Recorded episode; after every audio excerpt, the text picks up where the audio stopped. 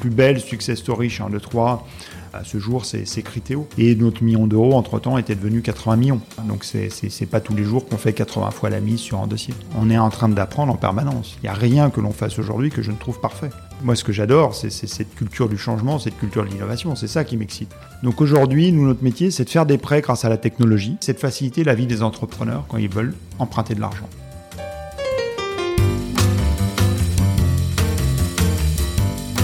Il y a des personnes autour de nous qui ont des parcours atypiques.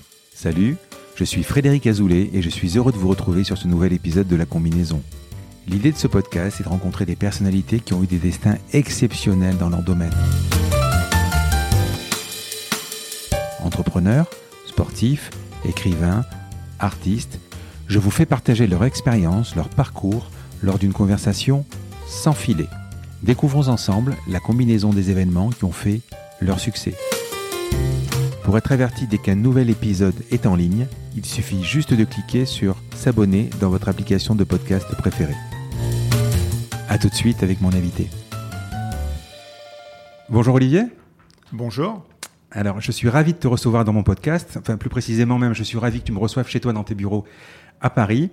Olivier, tu es le fondateur de 1, 2, 3 Investment Manager et de October. L'index que tu as rebrandé euh, October. Tu vas nous expliquer en quoi consiste ton métier, Olivier. Mais avant, est-ce que je peux te demander de te présenter? Avec plaisir. Je m'appelle donc Olivier Goua, j'ai 46 ans, je suis marié, j'ai deux enfants. Mmh. J'ai toujours été entrepreneur, effectivement, depuis mon, mon plus jeune âge, en tout cas mon plus jeune âge professionnel, c'est-à-dire depuis l'âge de 26 ans, euh, avec deux entreprises que tu as mentionnées, un, deux, trois Investment Manager et October, et October qui m'occupe maintenant plein temps depuis euh, un peu plus de 5 ans. Qu'est-ce que tu as fait comme étude, euh, Olivier? Alors, j'ai fait des études assez classiques, école, école de commerce. Mmh. mais la vraie révélation de, de, mes études, ça a été une année passée au Canada. HEC euh, Montréal en l'occurrence. J'adore le Canada. Euh, et moi aussi, mm. et je leur dois beaucoup aux Canadiens parce que ça a été une année de révélation pour moi en fait cette année passée, euh, passée à l'étranger. J'ai découvert deux choses qui ont marqué toute ma vie professionnelle. La première, c'est Internet. Avant que ce soit vraiment, on parle de 97, 18, je suis très mauvais dans les dates, mais ça doit mm. être à peu près ça. donc avant que ce soit vraiment répandu partout dans le monde et a fortiori en France. Donc je suis revenu en France en étant le king de l'Internet parce que je connaissais trois lignes d'HTML. Mmh. Et l'autre matière que j'ai découvert, qui était encore peu connue aussi en France, c'était le capital risque, le venture capital euh, en anglais, ou le capital à risque, comme disent nos amis euh, québécois. Euh, et, et, là aussi, ça a énormément influencé ma, ma carrière professionnelle, puisque 1, 2, 3 IM, dont on a parlé tout à l'heure, je n'ai pas encore expliqué le métier, mais c'est un fonds de capital investissement. Je ne sais pas si on peut toujours dire. À l'époque, on, disait que les États-Unis ou le continent nord-américain avaient quasiment 10 ans d'avance sur nous. Je crois qu'avec Internet, maintenant, c'est réduit. Il y a quand même un peu d'avance. Alors, je parle pas des GAFAM, parce que si on commence à parler des GAFAM, c'est euh, autre chose. Mais euh, ouais, je pense que tu as dû connaître euh, ouais, l'Internet 98. Oui, ça commençait quand même chez nous. Ça commençait. Alors, ça commençait partout. Hein, mmh. C'était pas. Mais il y avait surtout une, une prise en compte de la révolution que ça allait être euh, sur le continent nord-américain qui mm. était beaucoup plus forte, euh, beaucoup plus forte qu'en France. Et puis, a fortiori, dans les écoles de commerce françaises, on n'apprenait pas à coder l'HTML en 97-98. Ouais, puisqu'il faut quand même rappeler aussi que, accessoirement, 98, c'est 9 ans avant l'iPhone. Euh, c'est ça. et on était encore à l'ère du Minitel en France. c'est ça. Euh, pourquoi Montréal? Euh, Alors HEC Montréal, c'est une, c'est pas, c'est pas tout à fait HEC, c'est une. alors c'est pas, pas tout à fait HEC, ça n'a rien à voir. Effectivement, ça a le nom HEC, mais ce mmh. n'est pas tout à fait HEC exactement. pourquoi, pourquoi Montréal? Parce que c'est toujours pareil qu'on va faire des, des échanges. ça dépend un échange, voilà, ça dépend de là, là où on peut aller. moi, j'avais fortement envie d'aller le plus loin possible et le plus loin possible pour moi dans ce cadre-là, c'était c'était HEC Montréal.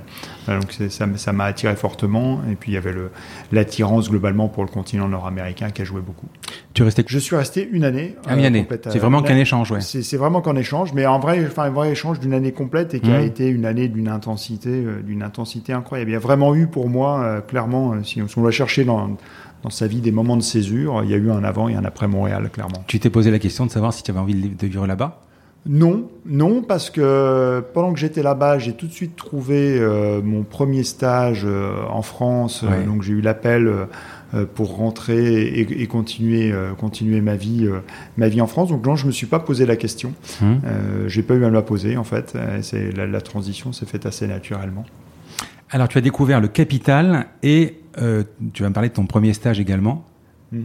Alors le, capital. Alors le capital risque, j'ai découvert. Oui. Euh, le, capital. Euh, le capital risque, pas le capital tout court.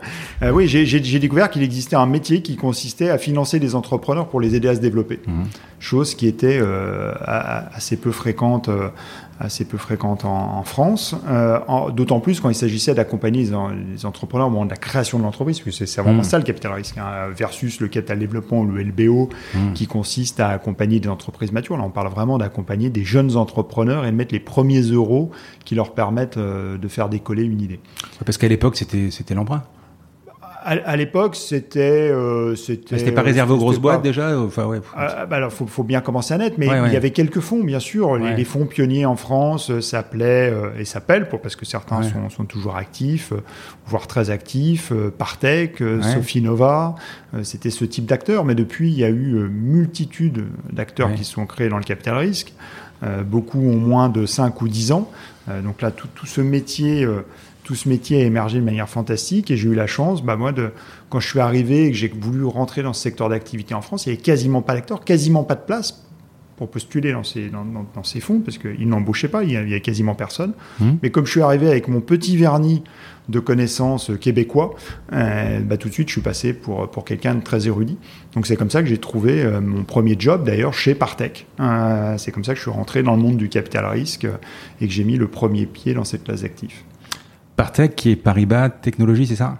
Alors, euh, je, vois que tu connais tes classiques. Mhm. C'est marrant d'ailleurs comme de voir comme l'histoire se répète. Aujourd'hui, on parle beaucoup des banques qui veulent innover. Et à l'époque, Paribas était une banque quand même sacrément visionnaire puisqu'ils avaient créé deux choses. Ils avaient créé Paribas Affaires Industrielles, qui s'appelle PAI, mhm. euh, qui fait du LBO. Et ils avaient créé à San Francisco un fonds qui s'appelait Paribas Technologies, Partech en raccourci, mhm qui consistait à faire des investissements dans la technologie aux États-Unis, parce qu'ils avaient bien vu, comme tu l'avais vu, qu'ils avaient 10 ans d'avance et qu'il fallait euh, se, mettre en immersion euh, au, milieu de l'innovation.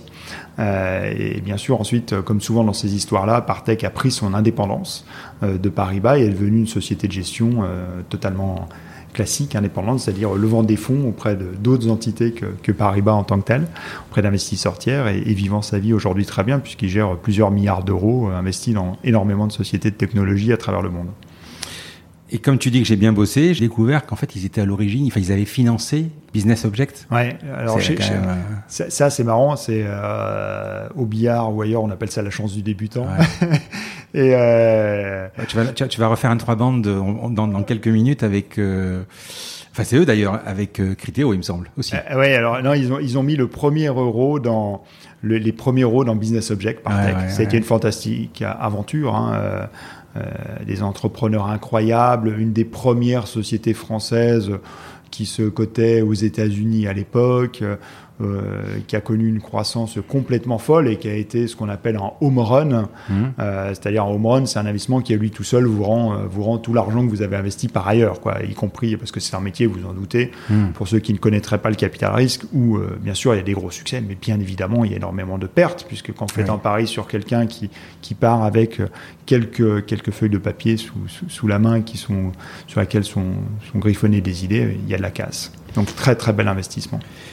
Et donc, tu, rentres chez eux, c'est un stage c'est non c'est même euh, c'est un, un, job. C'est un job, euh, C'est un CDI. Euh, mhm. J'avoue que je suis super content de le faire parce que tout de suite après Montréal. Tout, ouais, quasiment tout de suite. Il y a une petite latence, mais mais quasiment tout de suite après, je mhm. rentre en je rentre en je rentre avec un job. Là, je, suis très flatté parce que c'est un métier clairement très élitiste où quand on regarde les profils, les CV des gens qui, qui rentrent dans ce type de, de fonds des gens qui ont fait des grandes études, ce qui n'était pas spécialement mon cas. Alors, encore une fois, HEC Montréal n'est pas HEC, hein, mmh. je n'ai pas fait HEC, et en France, j'avais fait une école de commerce qui s'appelle l'EM à Strasbourg, tu es, du coup, es de, es de Strasbourg es du coup? Alors non, on fait pas forcément l'école de commerce mmh. de sa ville. Hein. Sinon, j'aurais fait ça en Haute-Savoie. Euh, es Haute-Savoie, d'accord. Parce que c'est mes origines. Euh, mais euh, il n'y a pas d'école de commerce très connue dans les montagnes.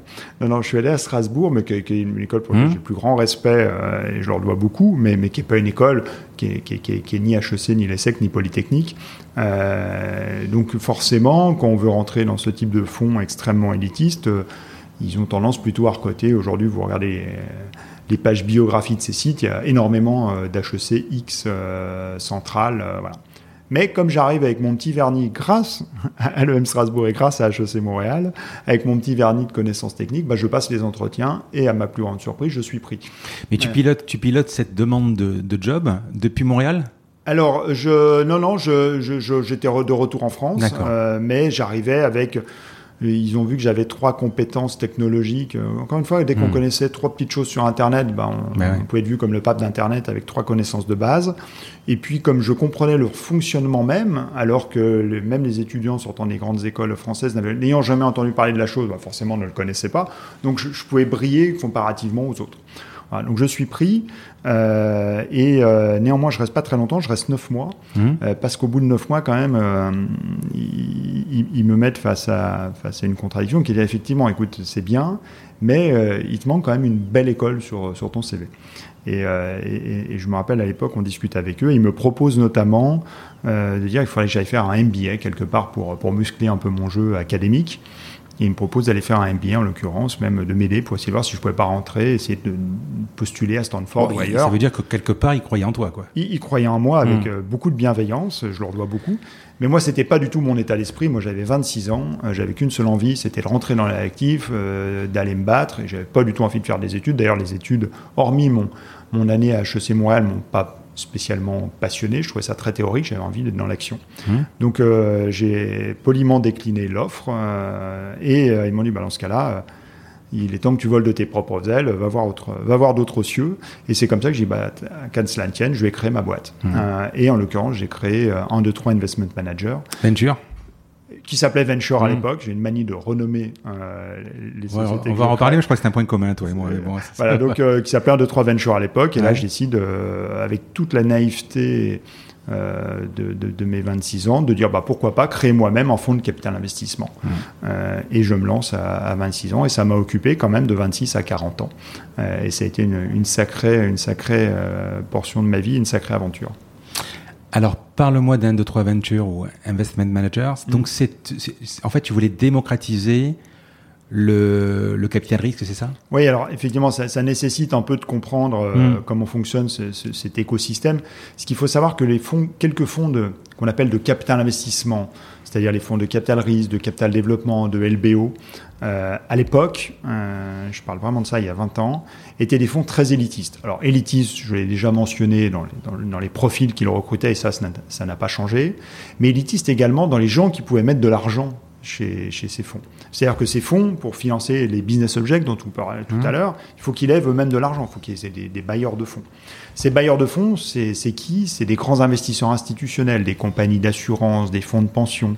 Euh, chez Partech, je me rappelle à l'époque, il y avait le fonds de pension d'IBM, il y avait la famille Bettencourt, euh, il y avait AXA, euh, ce, ce, ce type d'acteurs. Donc des, et, si euh, toi et moi, on voulait aller frapper à leur porte et dire, écoutez, voilà, ça m'intéresserait de mettre même 100 000 euros, qui est une somme mmh. gigantesque pour un particulier, euh, bah, la réponse aurait été non merci. Euh, nous, on, on, traite avec des grands investisseurs institutionnels, on n'est pas outillé pour. Oui, parce que ce qu'il faut comprendre, c'est qu'aujourd'hui, avec la mode des levées de fonds, quand une, une start-up lève de, des fonds, le VC doit également lever des fonds. Exactement. Donc, voilà. Il en a levé au préalable. Voilà, exactement. Pour s'assurer d'avoir l'argent le jour où il trouve le deal intéressant. Exactement. C'est pour ça qu'on voit fréquemment, euh, je sais pas, Isaïe, Invest, Partech, mmh. euh, euh, Index, euh, pour citer quelques, quelques noms de fonds qu'on voit souvent Kima, annoncés, Kima. Alors Kima, c'est un peu différent parce qu'ils investissent l'argent propre de Xavier Niel. Mais euh, les, les, les, autres, mmh. les, les, autres fonds dire annoncer, je levé 100, 200, 300, 400 millions. et ces 400 millions vont être petit à petit investis mmh. dans, des startups. Et donc l'idée dans le 3 Ventures à l'époque était très simple, était de dire bon bah qu'à cela tienne, on veut démocratiser le capital investissement, c'est-à-dire qu'on va faire ce métier d'investir dans des sociétés, mais on va le faire avec des particuliers. C'est-à-dire qu'on va aller chercher euh, le petit épargnant euh, qui va pouvoir commencer à investir à partir de 1000 euros dans nos fonds pour que nous-mêmes, ensuite, on investisse dans des sociétés de tout type. À la fois des jeunes sociétés qui se créent, à la fois des sociétés matures qui ont besoin de grandir, comme des sociétés qui ont besoin, dans des phases de transmission, ce qu'on appelle classiquement le, le LBO, le rachat avec effet de levier. Voilà, ça a été ça notre thèse. Et on, on s'est lancé avec la plus grande naïveté, alors qu'on était quasiment les seuls à l'époque à faire ça. Mmh. Euh, on nous a pris un peu pour des fous. On, c'est qui? On, c'est alors au début, euh, c'est moi tout seul, mais très vite entouré. euh, d'autres d'autres jeunes associés, euh, pas pas tellement plus vieux que moi, voire plus Mmh. jeunes que moi, encore pire, euh, et, et- et notamment un que je vais citer aujourd'hui qui est très important, qui s'appelle Xavier Antonios. Euh, puisque Xavier, euh, on travaille toujours ensemble 20 ans après, et aujourd'hui c'est lui le président du directoire euh, d'un de trois ventures, qui s'appelle trois investment managers aujourd'hui. Mmh. C'est lui le président du directoire, moi étant le président du conseil du c'est-à-dire que c'est lui vraiment le patron opérationnel de la société. Alors que je suis euh, là pour superviser la société, Euh, mais on, et on a fait exactement le contraire dans l'octobre. Je, je suis le président du directoire et c'est lui qui est le président du conseil du finance. Donc voilà, ça fait ça fait quelques années qu'on roule ensemble euh, dans toutes les aventures euh, que- entrepreneuriales que l'on mène. Tu, tu décides de monter ton fonds. Euh, tu, euh, co- comment ça Avec se un passe sens du timing incroyable. Oui, 4, parce que- 4 septembre 2001. Oui, ça, ça, on va y revenir parce que je sais qu'il y a même une anecdote. On, on- on va en parler. Ju- Juste un peu avant, avant ça. Donc, tu décides de, de monter ton fonds. Tu as 26 ans. Mhm. Et comment ça se passe Tu vas dire où tu prends l'argent, où, où tu vas lever? Parce qu'en fait, ce que, ce que je comprends, c'est que tu vas financer, comme un VC, des boîtes, Mhm. et tu vas simplement, de- euh, au lieu de lever de l'argent, tu vas découper euh, ces levées de fonds que tu dois faire en petits bouts pour pouvoir euh, t'aider à financer, c'est ça Exactement. Alors Voilà. déjà, quand on crée une société comme ça, il y a une Ouais. première étape avant euh, préliminaire et indispensable, c'est qu'il faut être agréé pour faire ce métier. Ouais. C'est-à-dire qu'il faut avoir l'autorisation de dire je lève de l'argent. Demain, n'importe qui peut décider de vendre des croissants, euh, des bouteilles d'eau euh, ou autre. Euh, n'importe qui n'a pas le droit de vendre des produits financiers. Donc, il faut créer Mm. une, ce qu'on appelle une société de gestion Mm. et être agréé auprès de l'autorité des marchés financiers, qui à l'époque s'appelait la COB, la Commission des opérations. de AMF bourse maintenant, ouais. l'AMF maintenant. Et donc, il a fallu qu'on soit agréé. Ce qui n'était pas une mince affaire, déjà, parce que on arrivait avec euh, aucun, euh, aucun, ce qu'on appelle background, aucun track record, Ouais. Pour tous les, anglo, les anglicismes, mais on arrivait avec aucune histoire. 26 ans, euh, le, le bagage était léger, euh, pas très lourd à porter. Donc, euh, c'est vraiment déjà la première étape. Ensuite, euh, cette étape-là, c'est une étape qui est bien, on l'a passée, mais, mais c'est que le début aussi. Après, il faut lever l'argent. Bien évidemment, des particuliers, vous n'allez pas les chercher un à un comme ça dans la. Mais Partech t'avait aidé? Alors, je, je vais, je vais y Ouais, venir, mais il faut aller chercher les particuliers un par an. Pour les, aller chercher un par an, il faut, il faut, il faut monter des réseaux de distribution. C'est-à-dire qu'il faut aller trouver des banques privées, des banques généralistes, des conseillers en gestion de patrimoine qui vont revendre votre produit. Vous ne pouvez pas aller tuer les particuliers indirects, ça coûte beaucoup trop cher. Hmm. Et puis pour monter ces réseaux de distribution, bah, ils ne viennent pas immédiatement vous amener de l'argent le premier jour. Donc ça veut dire que vous, en tant que société, en 230 on a dû nous-mêmes faire une levée de fonds Hmm. pour trouver le carburant nécessaire au lancement de, de la fusée. Et, c'est là où je dois beaucoup à Partech et je leur rends hommage, c'est que euh, l'air de rien, ils ont vu passer ce jeune, euh, ce jeune naïf chez eux pendant neuf mois. Euh, non seulement ils m'ont laissé la possibilité de, partir, me lancer dans mon aventure, mais en plus ils m'ont aidé parce qu'ils ont fait partie de mes actionnaires du démarrage. C'est-à-dire que Partech, plus d'autres, m'ont dit, OK, j'ai cherché à l'époque, je me souviens plus bien des sommes parce que c'est vieux, mais je pense qu'à l'époque, je devais chercher l'équivalent d'1,2 million d'euros pour créer la boîte. Ah oui, Euh, c'est pas mal quand même déjà. c'est- beaucoup. Hum. Et je crois qu'à l'époque, il m'avait dit on t'en amène euh, un tiers, euh, on t'amène 400 000 euros et tu te débrouilles pour trouver les autres tiers. euh, Plus le nom. Plus le nom. Plus, plus Quand le, nom, le, le- le fait d'avoir leur caution. Et oui, quand tu vas avoir d'autres fonds, tu leur dis Partech qui est déjà Bien dedans. sûr, Ouais, bien ouais. sûr, ça aide surtout quand c'est votre ancien employeur. Eh ouais, ouais. Ça aide parce que parce qu'a priori, ça, ça valide que vous n'êtes pas en truand. Mm. Euh, voilà. Donc ça, ça, ça- bien sûr, Ouais, ça parce aide. que 26 ans, tu 26 ans, il faut qu'on te prenne au sérieux, quoi. Enfin, moi, j'ai commencé très tôt euh, à travailler. Pour- au début, on me tutoyait. C'était euh, voilà, pas à 26 ans, à 23 ans, mais, mais après, il faut être sérieux, surtout dans ce métier, quoi. il, il faut être sérieux. Et puis, Mm. c'est un secteur que je ne connaissais pas. C'est une Mm. ville que je découvrais, Paris. Euh, encore une fois, j'avais fait mes études à Strasbourg. Je suis originaire de Haute-Savoie.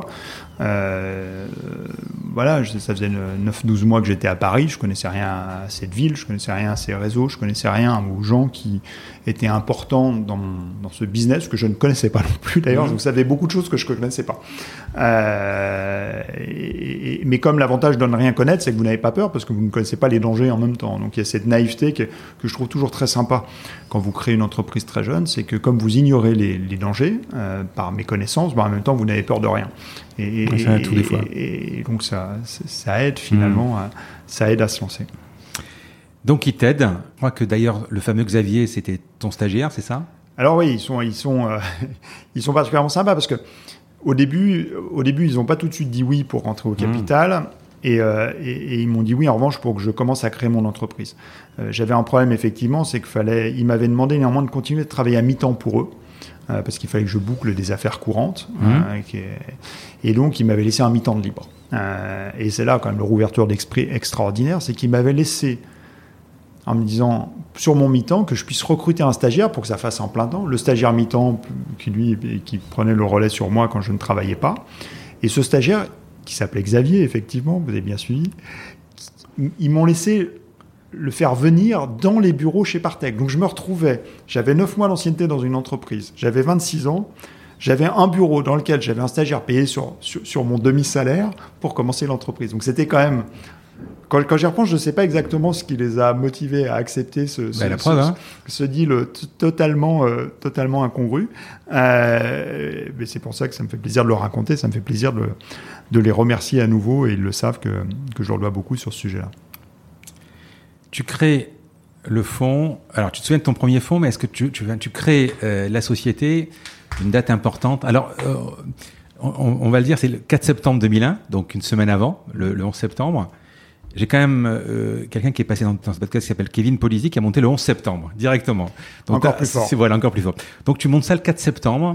Raconte-moi parce que. Ben, en, fait, on crée la société au mois de juillet 2000. Mmh.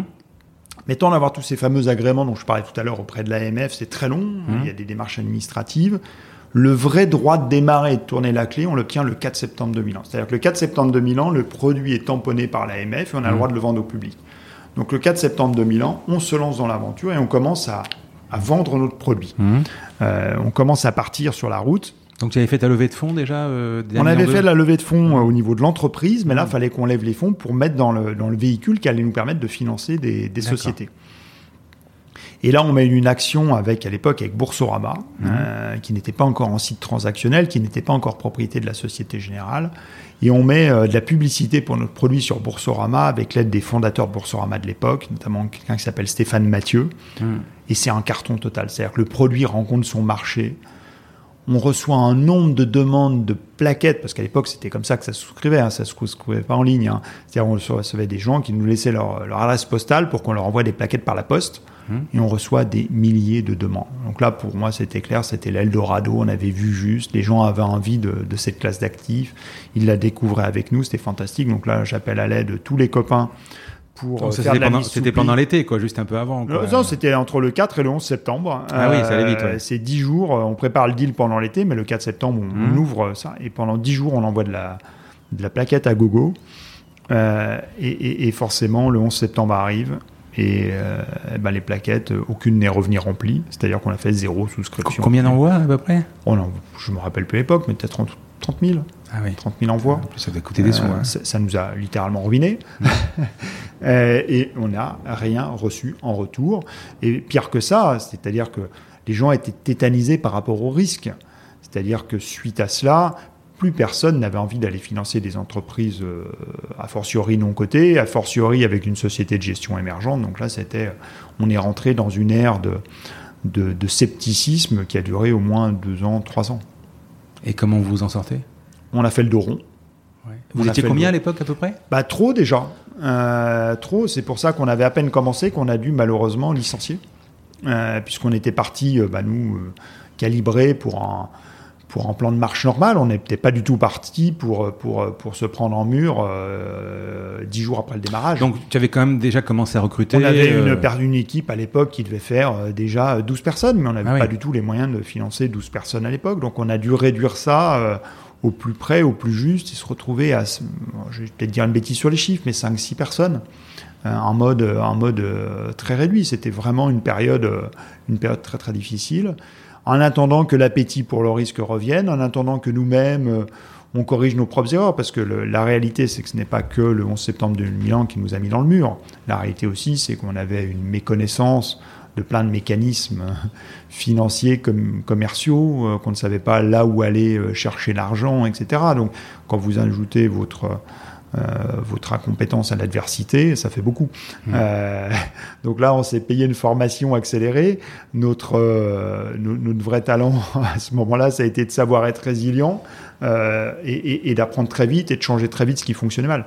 C'était ça notre vraie, notre, vraie, notre vraie réussite et, et de pas essayer de persister dans nos erreurs, euh, ce qui est malheureusement toujours en piège quand on se trompe, de penser que si on insiste, ça va passer à la fin. Donc on a tout de suite je pense que c'est là où, l'histoire est sympa, c'est qu'on a tout de suite, comme on dit dans ce, ça c'est un mot qui est apparu après, mais pivoter, c'est-à-dire ah qu'on a su aiguiller là où il y avait de la demande, on a su améliorer ce qui ne marchait pas. Alors, 1, 2, 3, c'est quoi? C'est un, un, job de gérant d'actifs classique ou c'est Quel est le business model? Le business model, il est assez simple, il ressemble à un business model de gérant d'actifs, mmh. c'est-à-dire qu'on lève de l'argent, ceux qui nous confient de l'argent, on leur facture ce qu'on appelle des frais de gestion, un pourcentage sur l'argent qu'ils nous confient. Euh, c'est grâce à ça qu'on fait du chiffre d'affaires. Et si par hasard on performe particulièrement bien, euh, au-dessus d'une performance qu'on détermine avec eux, on prend ce qu'on appelle un, un carré d'intérêt, exactement, un frais de performance. Plus les droits d'entrée, plus Plus les droits d'entrée qui servent dans le modèle, d'abord qui sont pas forcément tout le temps pris, et, et s'ils servent surtout dans le modèle à payer celui qui vous amène le client. Euh, effectivement euh, au moment où, vous le trouvez. Mais au, bout de deux ans, qu'est-ce qui se passe en fait une fois que le, le, le, 11 septembre est passé bah. Euh, comment tu as comment tu réenclenches comment comment comment il y a l'attraction en fait? Bah, petit à petit on convainc des mmh. gens de, de, nous référencer on trouve des produits qui répondent mieux à la demande qui sont plus simples à comprendre il y a ce qu'on appelle les, les, à l'époque les fonds communs de placement de l'innovation, les FCPI. Mmh. On lance un FCPI très original, comme en plus il y a il y a une incitation fiscale, ça pousse les particuliers à accepter cette prise de risque qu'ils n'acceptaient pas forcément avec notre premier produit qui n'avait pas d'avantage fiscal. Voilà, c'est le genre de choses qu'on qu'on lance. Euh, et puis, je ne veux pas rentrer dans le détail de la technique, c'est pas forcément mmh. passionnant pour ceux qui ne s'intéressent pas à, ce métier en détail.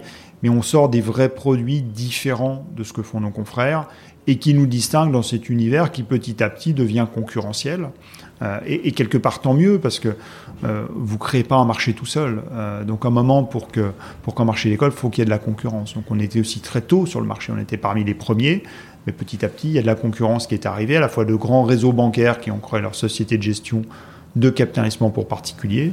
le Crédit Agricole, par exemple, avait lancé sa propre structure, la Société Générale aussi, mais également plein d'indépendants qui ont lancé leur propre, leur propre société. Tu te souviens de ton premier fonds? Bien sûr, je me rappelle mmh. très bien. Il s'appelait 1, 2, 3 Explorer. Mmh. Exactement. Et tu as financé qui euh, avec? On a financé euh, dans, dans, le premier fonds, euh, il y avait, si je dis pas de bêtises, il y avait les crèmes des sermons blancs, je pense, dans ce premier fonds. Ah Par exemple, dans les dossiers, dans, dans, les dossiers un peu marrants. Puis je me rappelle bien effectivement des premiers. Après aussi. On, on, a financé de tout hein, chez 1, 2, 3, des sociétés très jeunes, vraiment pris au berceau, euh, comme des sociétés très matures, euh, voire euh, en retournement. C'est le cas des crèmes des sermons blancs, c'était une marque désuet qui est devenue un super succès, qui ensuite a racheté les pommes potes, etc. Enfin, ça a été un, c'était une fantastique, fantastique retournement. Et puis des sociétés qu'on a pris au berceau. Bah, notre plus belle success story chez 1, 2, 3, à ce jour, c'est, c'est Criteo. Hmm. Criteo, on a eu la chance de pouvoir mettre en co-investissement le premier million d'euros chez Au tout premier tour de table. Effectivement, là aussi, ça a été une des sociétés françaises qui s'est cotée, euh, au Nasdaq. Hein, on, reboucle avec euh, l'histoire Business Object, mmh. effectivement. Et notre million d'euros, entre-temps, était devenu 80 millions. Mmh. Euh, voilà, donc c'est pas tous les jours qu'on fait 80 fois la mise sur un dossier. Ah donc ça, c'était... Home run. Home run, exactement. Ça paye pour tous les dossiers où malheureusement on a échoué.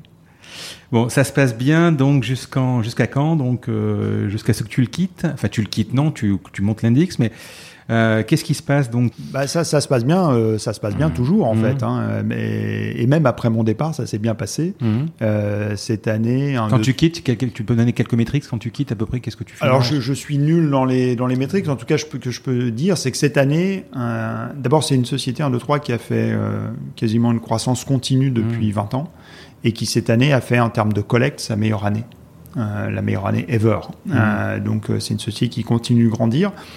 Alors il faut voir que la, transition s'est faite, euh, faite à la fois très rapidement, mais en même temps en, très bonne intelligence et, organisée euh, très vite. C'est-à-dire que euh, Xavier, ça faisait au moment où, je suis parti quitter October, ça faisait déjà 16 ans qu'on travaillait ensemble, donc on se connaît par cœur.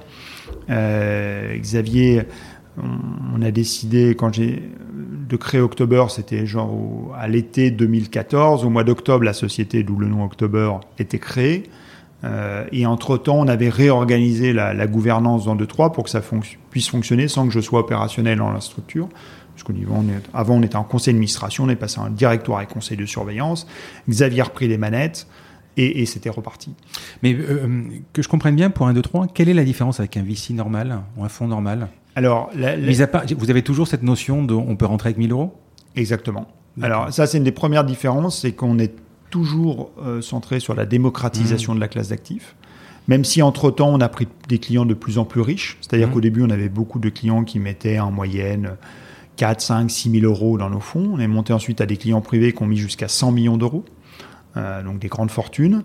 Et aujourd'hui, euh, un de trois travaille de plus en plus avec des investisseurs institutionnels qui vont même jusqu'à représenter la moitié de, l'argent qui est collecté. Donc aujourd'hui, c'est une société qui est très diversifiée dans ses sources de financement et qui est également aussi très diversifiée dans le type de société qu'elle finance. Ce qui n'est pas forcément le cas de pas mal de sociétés de gestion sur la place qui sont plutôt des spécialistes. Euh, les noms qu'on a mentionnés tout à l'heure, euh, on parlait d'Isaïe, c'est ce nom qui me revient en tête. Isaïe est vraiment sur les sociétés de technologie, sur euh, un stade bien particulier, par exemple, là où en 2-3 peut faire euh, de l'investissement en early stage, donc vraiment très tôt dans les entreprises, comme du LBO, comme de la dette mezzanine, ou voire du retournement. On a, on a financé 5 à sec. Euh, au moment où le dossier était en retournement. Donc c'est un dossier qu'on a, a financé en, pleine difficulté pour la, pour la redresser. Qu'est-ce que tu appelles retournement? Un retournement, retournement de, de la santé de l'entreprise, c'est-à-dire mmh. une société qui a une difficulté financière, qui ne va pas bien, qui est souvent étranglée par sa dette. Pas de sauvegarde, pas encore. Qui peut. Qui peut. Euh, et on, on, on, essaye de la, de la remettre en ordre de marche, de prendre les décisions qu'il faut pour retrouver un nouvel élan sur l'entreprise. Mais c'est-à-dire que par exemple, une, une, une boîte comme Isaïe, je peux pas euh, investir chez eux 2000 euros? Non. D'accord. Non, non. Et vous, vous avez, enfin, sur 1, 2, 3, vous avez des. Possible. Euh, oui, ça, ouais. Mais vous avez, euh, il y a des, vous avez des confrères? Alors, on a bien sûr des confrères. On a des confrères qui ne font que du particulier, mais en fait, c'est un univers. Il y a October aussi maintenant. Alors, c'est pas le même métier. Hum. C'est-à-dire que 1, 2, 3 est vraiment axé sur l'investissement en capital.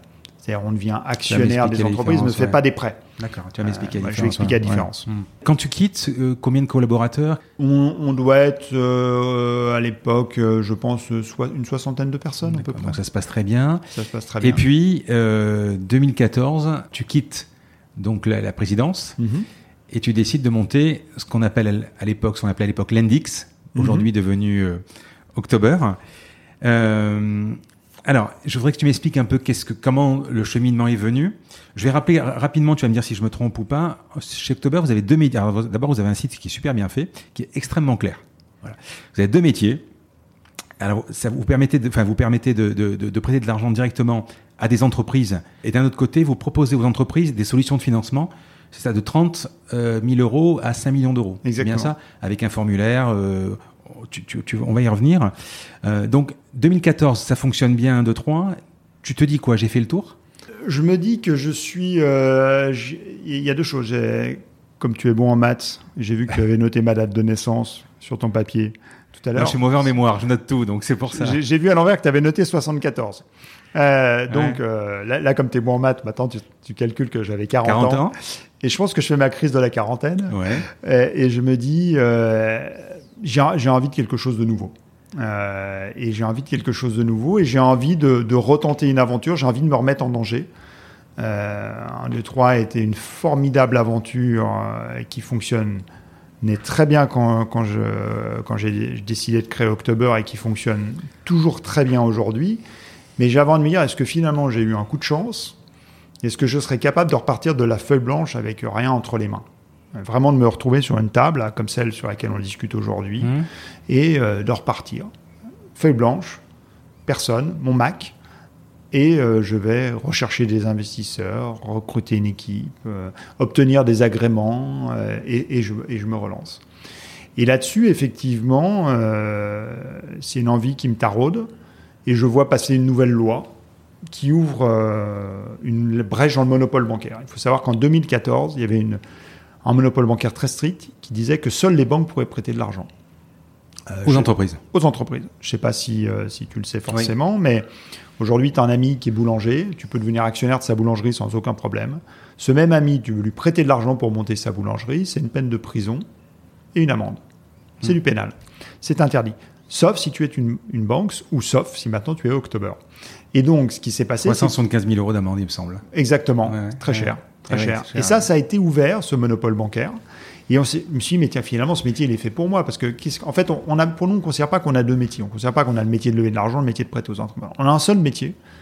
Et notre métier, c'est de faciliter la vie des entrepreneurs quand ils veulent emprunter de l'argent. C'est très compliqué. Aujourd'hui, on l'a tous vécu pour emprunter de l'argent. C'est un parcours du combattant. Et on est persuadé que là, il y a quelque chose à faire avec la technologie. C'est-à-dire qu'on pense que la technologie peut aider à prendre des meilleures décisions de crédit et peut surtout faciliter, accélérer l'octroi d'un prêt. Et donc, on a dit, voilà le marché qu'on veut attaquer avec October, on a une opportunité réglementaire, allons-y. Après, bien sûr, quand on fait des prêts, il faut dire, bah, d'où vient l'argent? Toujours la même question. Donc là, il a fallu aller chercher l'argent. Il faut le chercher auprès d'investisseurs particuliers, d'investisseurs institutionnels. Mais finalement, ce- cette loi, quand je l'ai vue, quand je l'ai lue, je me suis dit, mais elle est faite pour moi. Euh, Ça parle de technologie, mon amour euh, premier euh, québécois. Ça parle de PME, mon amour euh, depuis toujours avec, euh, avec en 2-3. Ça parle de régulation, là aussi, depuis toujours baigné dans ce sujet, avec beaucoup de naïveté au démarrage, mais j'ai fini par apprendre. Euh, voilà, ça, ça parle d'investisseurs. Donc je me suis dit, c'est fait pour moi ce truc-là. Il, faut que- il faut que je me lance dans cet entrepreneuriat-là, et, c'est pour ça que j'ai voulu me, me remettre en danger et, et- et relancer cette, cette société, et lancer cette société. Que je comprenne bien avant de développer, sur 1, 2, 3, vous ouvrez la possibilité au fond, enfin aux, Aux aux particuliers, aux investisseurs de, de- de devenir prendre un petit, un, un petit morceau du gâteau. Mhm. Et cette loi change qu'en fait, euh, parce que là, normalement, pour pouvoir prêter à une entreprise, tu dois passer par un tiers de confiance, si je peux appeler ça, Ouais. c'est-à-dire le fonds. C'est-à-dire l'entreprise prête au fonds, à 1, 2, 3, qui reprête à l'entreprise. Alors, euh, en 2-3 ne prête pas d'argent, en 2-3 devient actionnaire. Oui, différent. actionnaire, pardon. Ah, donc là, vous êtes dans le prêt. Là, on n'est que dans le prêt. D'accord, j'avais pas compris. Ce que l'on Ouais, fait ouais. sur October, ce n'est Hmm. que du prêt. C'est-à-dire, c'est vraiment, on prête de 30 000 à 5 millions d'euros, Hmm. de 3 mois à 7 ans, et c'est un argent comme un prêt en banque qui se rembourse. C'est pas un mois. fonds du tout, October. hein. Ce n'est pas un fonds. D'accord. C'est de l'argent qui se rembourse tous les mois euh, et qui est rendu ensuite euh, au prêteur. Par contre, ça ouvre la possibilité aux entreprises de se retourner soit vers un fonds pour financer leur projet, soit vers une. Bon, il y a un emprunt bancaire, etc. Alors- soit vers October. Oui, alors c'est c'est pas ce genre d'arbitrage qu'on fait en fait. Ouais. Euh, on choisit pas entre aller voir en 2-3 et l'AIA Partech, Hmm. euh, PAI ou, ou October. On a un projet qui doit se financer avec des capitaux longs et patients, et dans ce Mm. cas-là, ça s'appelle le capital investissement. Mhm.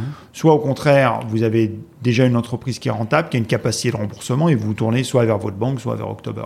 C'est pas, c'est pas, c'est pas, c'est pas euh, 1, 2, 3 ou October. Par Mm. contre, les deux solutions peuvent se combiner Se- aussi. C'est-à-dire que quand il y a un besoin qui est important, vous pouvez prendre à la fois du capital long, patient, euh, et euh, à côté prendre des prêts. Donc, tu décides de, euh, monter October, l'index feuille, feuille blanche, from scratch. Oui.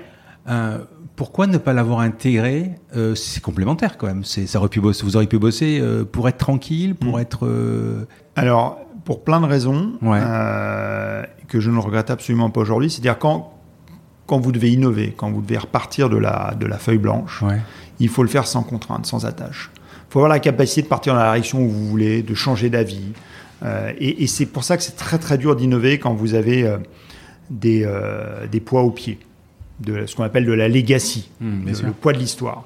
Et je me suis dit, si je crée ça au sein d'un 2-3, j'aurais, je serais forcément toujours partagé entre gérer mon existant et gérer le futur. C'est un produit. Voilà, c'est un produit. euh, J'aurai euh, toujours euh, certaines contraintes, peut-être des clients. On va pas. Donc c'était trop compliqué. Je voulais vraiment partir l'esprit libre, totalement libre, et pas me dire tiens, je dois aller à quel rendez-vous? Le rendez-vous qui prépare le futur ou rendez-vous qui gère le passé? Donc je voulais vraiment être totalement libre. Et c'est pour ça d'ailleurs, toujours les gens disent mais, mais souvent quand vous financez de l'innovation, la mauvaise question que peut poser un investisseur, c'est de dire oui, mais qu'est-ce que vous allez faire si tel grand groupe fait la même chose que vous? Pourquoi, pourquoi les grands groupes ne, font, trustent pas, n'ont pas le monopole de l'innovation? Tout simplement parce qu'ils sont piégés eux-mêmes par cette propre legacy. Euh, c'est pour ça que toutes les innovations ne viennent pas des grands groupes. Quand vous avez le poids de l'histoire, c'est pas simple d'innover. On le voit aujourd'hui avec l'univers bancaire.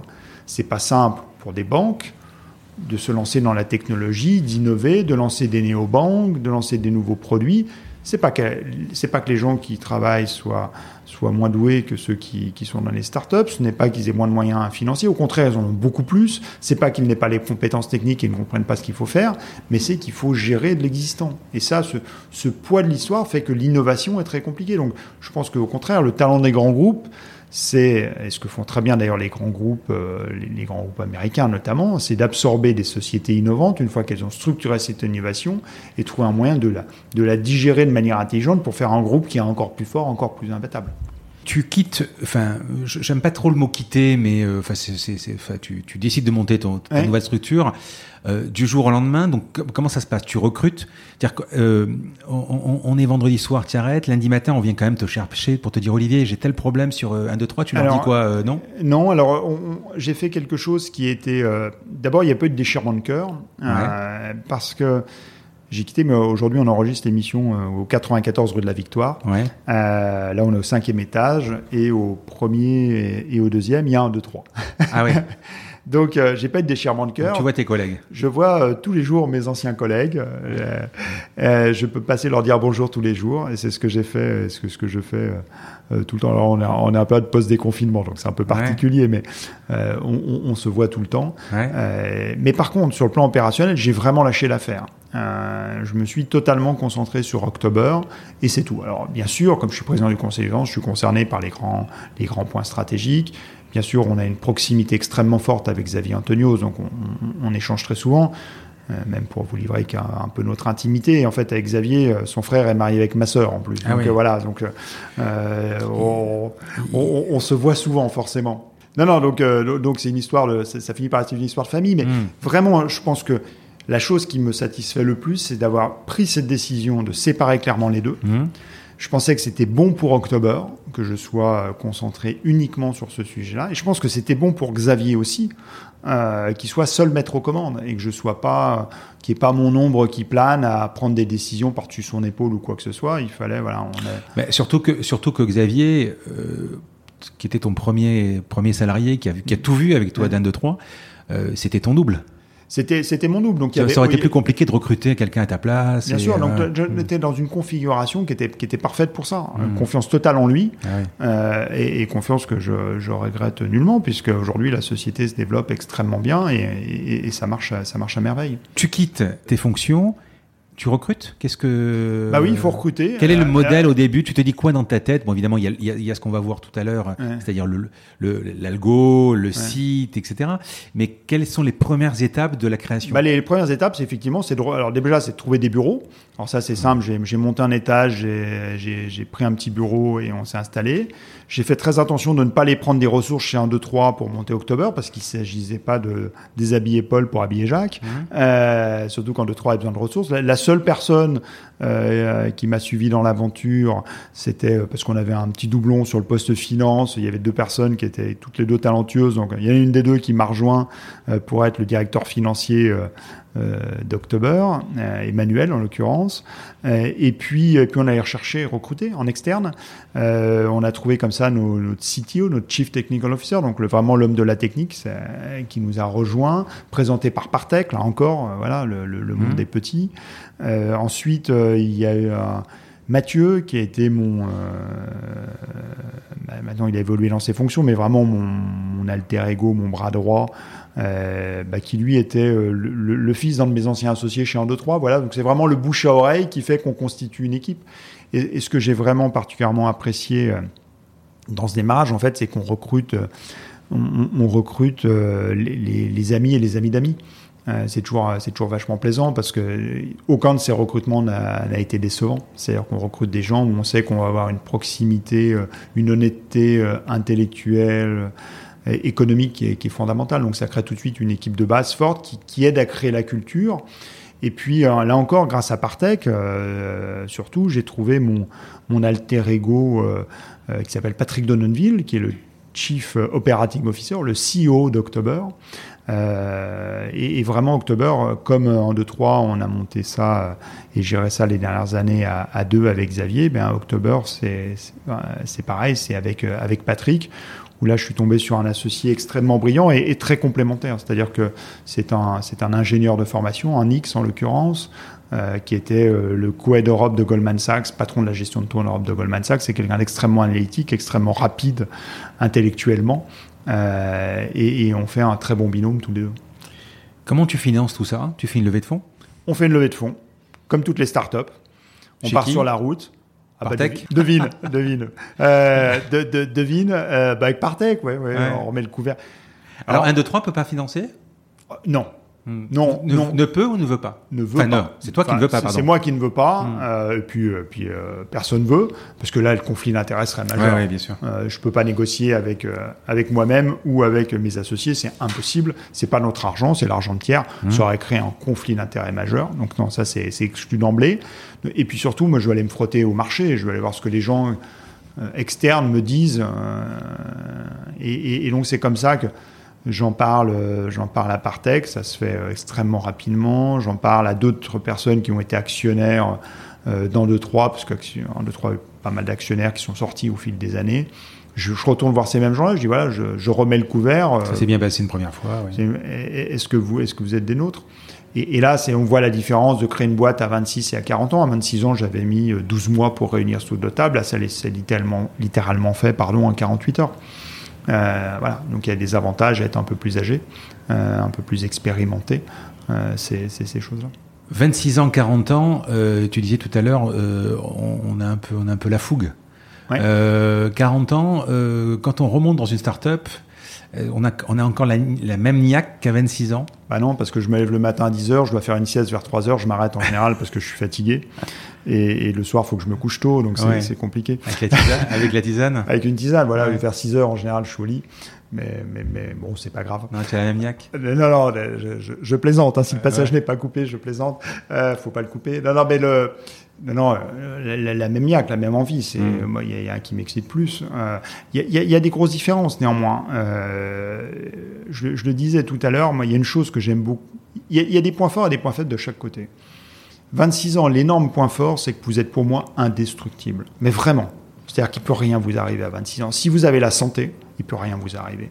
C'est-à-dire qu'à 26 ans, vous pouvez prendre tous les risques que vous voulez. Au pire, je paume. Ouais, ça- Non, mais je- à 26 ans, euh, clairement, je sais pas, mais le truc qu'on peut, que je peux pas faire à 40. À 26 ans, Xavier, qui était en stage, comme euh, on payait pas beaucoup et machin, il logeait chez moi.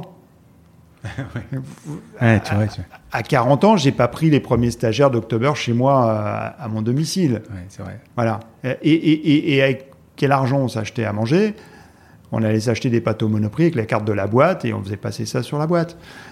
C'est pas très, j'ai le droit d'avouer ça, c'est pas très méchant. Euh, c'est vraiment, euh, vous êtes indestructible à 26 ans, il peut rien vous arriver. 40 ans, vous avez euh, une femme, des enfants, un appartement, des frais fixes, et puis vous avez surtout la pression que vous vous mettez tout seul parce que les, on vous observe. Il y en a pas mal qui m'ont dit t'es, fou de repartir dans une aventure entrepreneuriale, ta boîte marche bien, prends du temps, profite. C'est pas du tout mon état d'esprit. Euh, donc c'est, voilà. Et, et donc vous dites mes mains, si je me gamelle, euh, parce que bien sûr que l'échec fait partie de l'aventure. Euh, et puis October, c'est pas une ligne droite. Il y a eu des moments très difficiles, on en parlera peut-être. Euh, Donc il, faut gérer ça. Il faut gérer ça. Mais c'est c'est là où je pense que effectivement aujourd'hui je sens pas de différence d'énergie par rapport à mes 26 ans, mais je sens des différences d'attitude forcément. Et à l'inverse, je vois beaucoup plus les pièges. Euh, J'en évite pas mal. Euh, Il y a peut-être des choses que j'aurais fait à 26 ans que j'ai pas osé faire là, peut-être à tort finalement. C'est peut-être des, chemins de traverse qui m'ont emmené vers des endroits sympathiques, mais j'ai pas osé les prendre. Euh, peut-être, j'en sais rien. On peut pas refaire peut pas refaire l'histoire. Hein, c'est tout ça qui est, c'est tout ça qui change. Mais en même temps, les choses vont vite. Quand on doit lever de l'argent, ça va vite. Quand on doit obtenir des agréments, ça va beaucoup plus vite. Voilà, il y a, y a plein de choses qui s'améliorent. L'index October. alors d'où vient le nom l'index Et October d'ailleurs. hein, euh, Alors, l'Endix, c'était, euh, on fait du prêt, l'end en anglais, X, le petit gaulois du prêt euh, qui se lance dans un univers d'anglo-saxon, ça fait l'Endix. Euh, On n'a pas trop, on n'a pas trop théorisé le truc, on s'est lancé. chercher. Euh, après, la réalité, malheureusement, du nom Lendix, c'est qu'il était euh, phonétiquement très proche de plein d'autres marques, notamment à l'étranger. Et quand on est arrivé en Hollande, aux Pays-Bas, puisqu'on s'est développé très vite à l'international sur, sur October, on est dans cinq pays aujourd'hui, on avait trop de sociétés qui nous ressemblaient en termes de, de noms. Donc c'est il faut qu'on trouve un nom qui a rien à voir avec. Tout le monde s'appelait Len quelque chose. Même en France, hein, euh, Lendo Ouais, Police, c'est- euh, un, un point commun qu'on a, euh, toi et moi. Moi, j'ai changé euh, deux fois de nom également sur des boîtes. Moi, ma boîte s'appelle, elle s'appelait Inprint, maintenant elle s'appelle Papéo. Et quand tu tapais Inprint, à l'époque, euh, sur Google, il te disait, euh, t'es sûr que c'est, il y avait un truc qui s'appelait imprint avec un M, mm. ça veut pas dire ça. Et tu sais, tu avais la, suggestion, et à chaque fois, on te mélangeait avec les Vistaprint, etc. Donc j'imagine que l'index, c'était c'était noyé Ça s'appelait print quand on fait de l'impression, effectivement, c'est compliqué. Euh, ça s'appelait land quand on fait du presse, c'est compliqué aussi. Donc on s'est dit, il faut qu'on trouve un nom qui n'a rien à voir avec le avec le sujet. Et le nom, c'est October. Pourquoi October? Parce que la loi qui a ouvert le monopole bancaire date d'octobre 2014. Et on s'est dit, tiens, c'est un petit clin d'œil à la loi, October. Euh, voilà. Euh, et en même temps, on est né, euh, nous aussi, d'une opportunité qui est la crise, une mhm. crise qui arrive souvent au mois d'octobre, parce que c'est la crise, en fait, qui a poussé le régulateur à changer la loi, parce qu'il voulait diversifier les sources de financement pour les entreprises. Vous, avez, vous aviez des hésitations?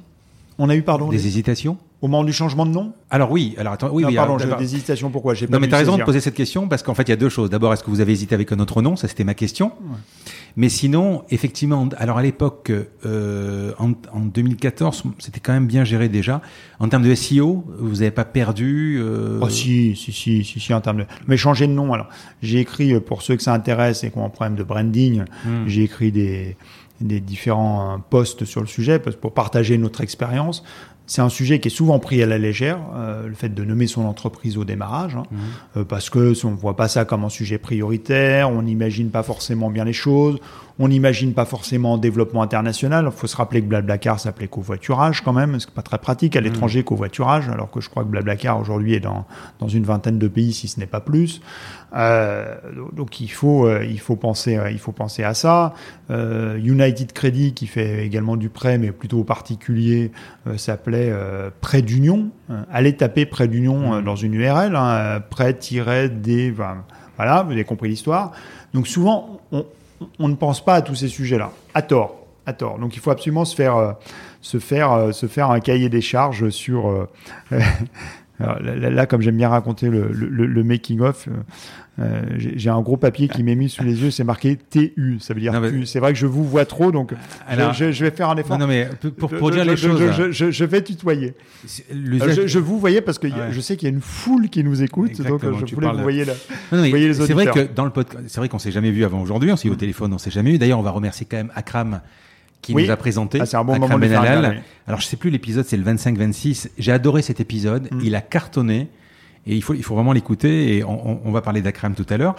Alors lui, on n'a pas eu ce problème. Hein. Akram, on s'est euh, tutoyé direct. Donc, Akram, euh, je crois qu'il connaît pas le vouvoiement. Akram. Ouais. voilà. Et donc, euh, je lui ai mis un petit papier marqué tu, mais c'est vrai que on, on, va y arriver. Donc c'est pas tu de tais-toi, ça va. voilà. alors, euh, du coup, la deuxième question. Alors, tu as, écrit donc ces blogs-là pour. Tu, as, fait, tu, as, fait, un post sur oui, le rebranding. différents posts alors, sur je, je, vais bien que tu m'envoies plus tard le, le, les, liens. Je les enverrai. Ils sont, ils sont postés sur LinkedIn. Euh, voilà. Si vous voulez chercher dans mes posts LinkedIn, vous les retrouverez facilement, mais je vais vous les envoyer. Et puis, euh, en termes de SEO, alors je te disais, moi, quand j'ai changé. Non, mais c'est une catastrophe, bien sûr. C'est une catastrophe pour le SEO de changer de nom. Alors le SEO non, c'est, enfin moi pour moi, hein, excuse-moi, mais je, enfin parce que je l'ai vécu. Moi j'ai reçu un, un enfin, moi j'avais ma boîte, euh, j'ai reçu un jour un courrier recommandant disant cette, cette boîte est prise par la, un gars qui était je sais plus trop où. Donc on a eu l'idée de changer et moi évidemment ça m'a inquiété parce que moi je suis dans l'e-commerce et pour moi c'est catastrophique d'avoir un problème de marque. Euh, le SEO ça se gère bien chez Google, par contre chez vous, ce qui est embêtant c'est tout ce qui est euh, quand on parle de vous parce que tous les produits financiers, toutes les, toutes les, tous les, les, médias qui vont parler de l'index, à un moment, vous perdez tout ça, vous perdez ce jeu ah, en fait. Mais, hein. mais, mais, tu n'imagines pas le nombre de gens qui continuent de m'appeler encore l'index aujourd'hui, deux ans après. Incroyable, incroyable. Et, où j'étais encore ce week-end avec des amis que je vois quand même assez fréquemment, qui n'avaient pas réalisé qu'on avait changé le nom de la boîte. Un jour, j'ai investi dans une boîte qui s'appelait, dans un restaurant qui s'appelait le Méli-Mélo à l'époque. Mhm. Et encore une fois, j'ai eu un problème de nom. Euh, pourtant déposer et tout, bon, c'était compliqué. On a dû, on n'avait plus de sous, il fallait rechanger tout, on n'avait plus de sous. On s'est dit on va le garder six mois. J'avais négocié avec le avec l'entreprise de garder six mois. Je pense que dix ans après, on nous appelle encore le Millimélo. Hmm. Enfin, c'est ma, compagne qui a, qui a, le restaurant. On nous appelle encore le Millimélo. Le nom qu'on a gardé dix ans, alors que maintenant ça s'appelle le Mélo Café, peu importe. Les gens euh, percutent quoi. Comme quoi le petit faut, faut, donner l'adresse aux auditeurs. ah oui, 60 000 ils le connaissent bien. 68 cours Julien. voilà. Mais mais mais oh, j'en ai parlé quand même quelques fois. Merci pour la pub. Euh, comme quoi Astérix Ben, ça, ça, fonctionne, ça, ça marche. Ça, a fonctionné. Est-ce que tu peux nous expliquer un peu le métier d'October finalement? Alors le métier d'October, euh, il consiste à faciliter la vie des entrepreneurs qui veulent mmh. emprunter de l'argent. Mmh. Donc aujourd'hui, nous, notre métier, c'est de faire des prêts grâce à la technologie.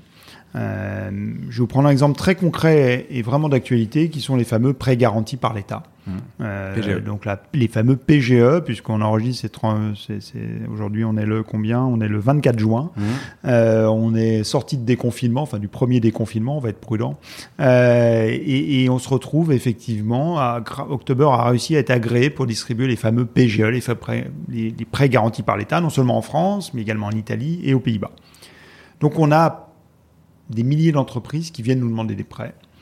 Et il faut très vite être capable de leur dire oui ou non. Euh, et si on leur dit oui, de mettre le prêt en place très vite. Aujourd'hui, on a une chance, c'est que les prêts qu'on distribue sont garantis par l'État à hauteur de 90%, comme vous le savez. Et donc ça, ça nous permet de faire quoi, grâce à la technologie? De faire des prêts, vraiment ce qu'on appelle un instant project. C'est-à-dire qu'il y a une entreprise, on a eu le cas ce matin, là on, enregistre, il, est, il est 15h36, une entreprise qui est venue ce matin à 9h30, à 10h30, elle avait son PGE, elle avait son argent, elle avait pris la décision sur la base des données qu'on a accumulées depuis 5 ans, sur la base de tout ce qu'on a appris depuis 5 ans dans les comportements des entreprises, dans la corrélation entre leurs chiffres. Et aujourd'hui, on fait des prêts comme ça de manière totalement instantanée, en claquement de doigts, jusqu'à 250 000 euros. Donc pour un entrepreneur qui est habitué à attendre euh, relativement longtemps une décision euh, euh, de, sa banque, qui est habitué à passer par des process papier, euh, des process qui sont parfois assez pénibles et pas compréhensibles pour lui. Il, là, il a une expérience totalement digitale et surtout extrêmement rapide de, de prêt. Bien évidemment, on ne peut pas prendre des prêts, hein, ce qu'on appelle un instant decisioning ou un instant project sur, sur, toutes les sommes et, et, sans la, la garantie de l'État, mais ça montre à quel point la technologie peut révolutionner cela. Et nous, notre notre leitmotiv aujourd'hui, euh, là où on va emmener October, c'est d'être une porte d'entrée pour tous les entrepreneurs qui recherchent des prêts. C'est-à-dire qu'on veut que créer un nouveau réflexe de dire venez chez nous et on va vous connecter avec les meilleures sources de financement et vous, connecter avec euh, les gens qui pourront vous prêter de l'argent de, la manière la plus, plus adéquate. Aujourd'hui, on est sur particuliers, on est sur institutionnel. On a, pour vous citer, on a des, milliers de particuliers qui viennent prêter, là, encore plus démocratique qu'en 2-3, c'est à partir de 20 euros comme on peut avoir euh, le Fonds européen d'investissement, la Banque européenne d'investissement qui ont prêté 100 millions d'euros sur October. Euh, aux côtés de BPI, aux côtés de CNP Assurance, aux côtés du groupe AMA ou d'autres. Alors, je, vais résumer pour bien comprendre. Donc, tu as deux typologies de clients. Je sens que je n'ai pas été clair. Euh, alors non, non, non, mais c'est vrai. Alors euh, c'est vrai parce que ce matin, en prenant le train, j'écoute comme quasiment tous les jours l'excellent replay podcast replay de Sébastien Coinon. Oui. Et je, alors ce matin, c'est rigolo parce que je monte à Paris pour voir deux personnes. Je sais pas si tu le savais. Je vois toi et je vois euh, Alexandre euh, Pro. Ah bah j'étais avec lui hier soir. De Conto. Je serai avec lui demain. Et donc, vous êtes passés les deux dans la même émission. Alors, je sais pas si c'était en direct ou. C'était en direct. Ah, j'étais avec lui. J'étais vraiment avec lui hier soir. Je, lui ai laissé la, place. je suis sorti de plateau. Il rentrait de plateau. Alors, donc lui, il parlait plutôt de la situation après Covid. Et par contre, toi, tu, tu, tu, tu racontais que tu sortais une techno qui était dans les cartons euh, depuis, quelques semaines ou quelques jours. C'est ça, c'est l'instant project en fait. Exactement, c'est exactement celle qu'on vient de. Alors donc, pour résumer, euh, alors là, le, je, vais dire quand même parce qu'on va pas non plus dire que vous faites des prêts euh, euh, tout le temps en, une minute.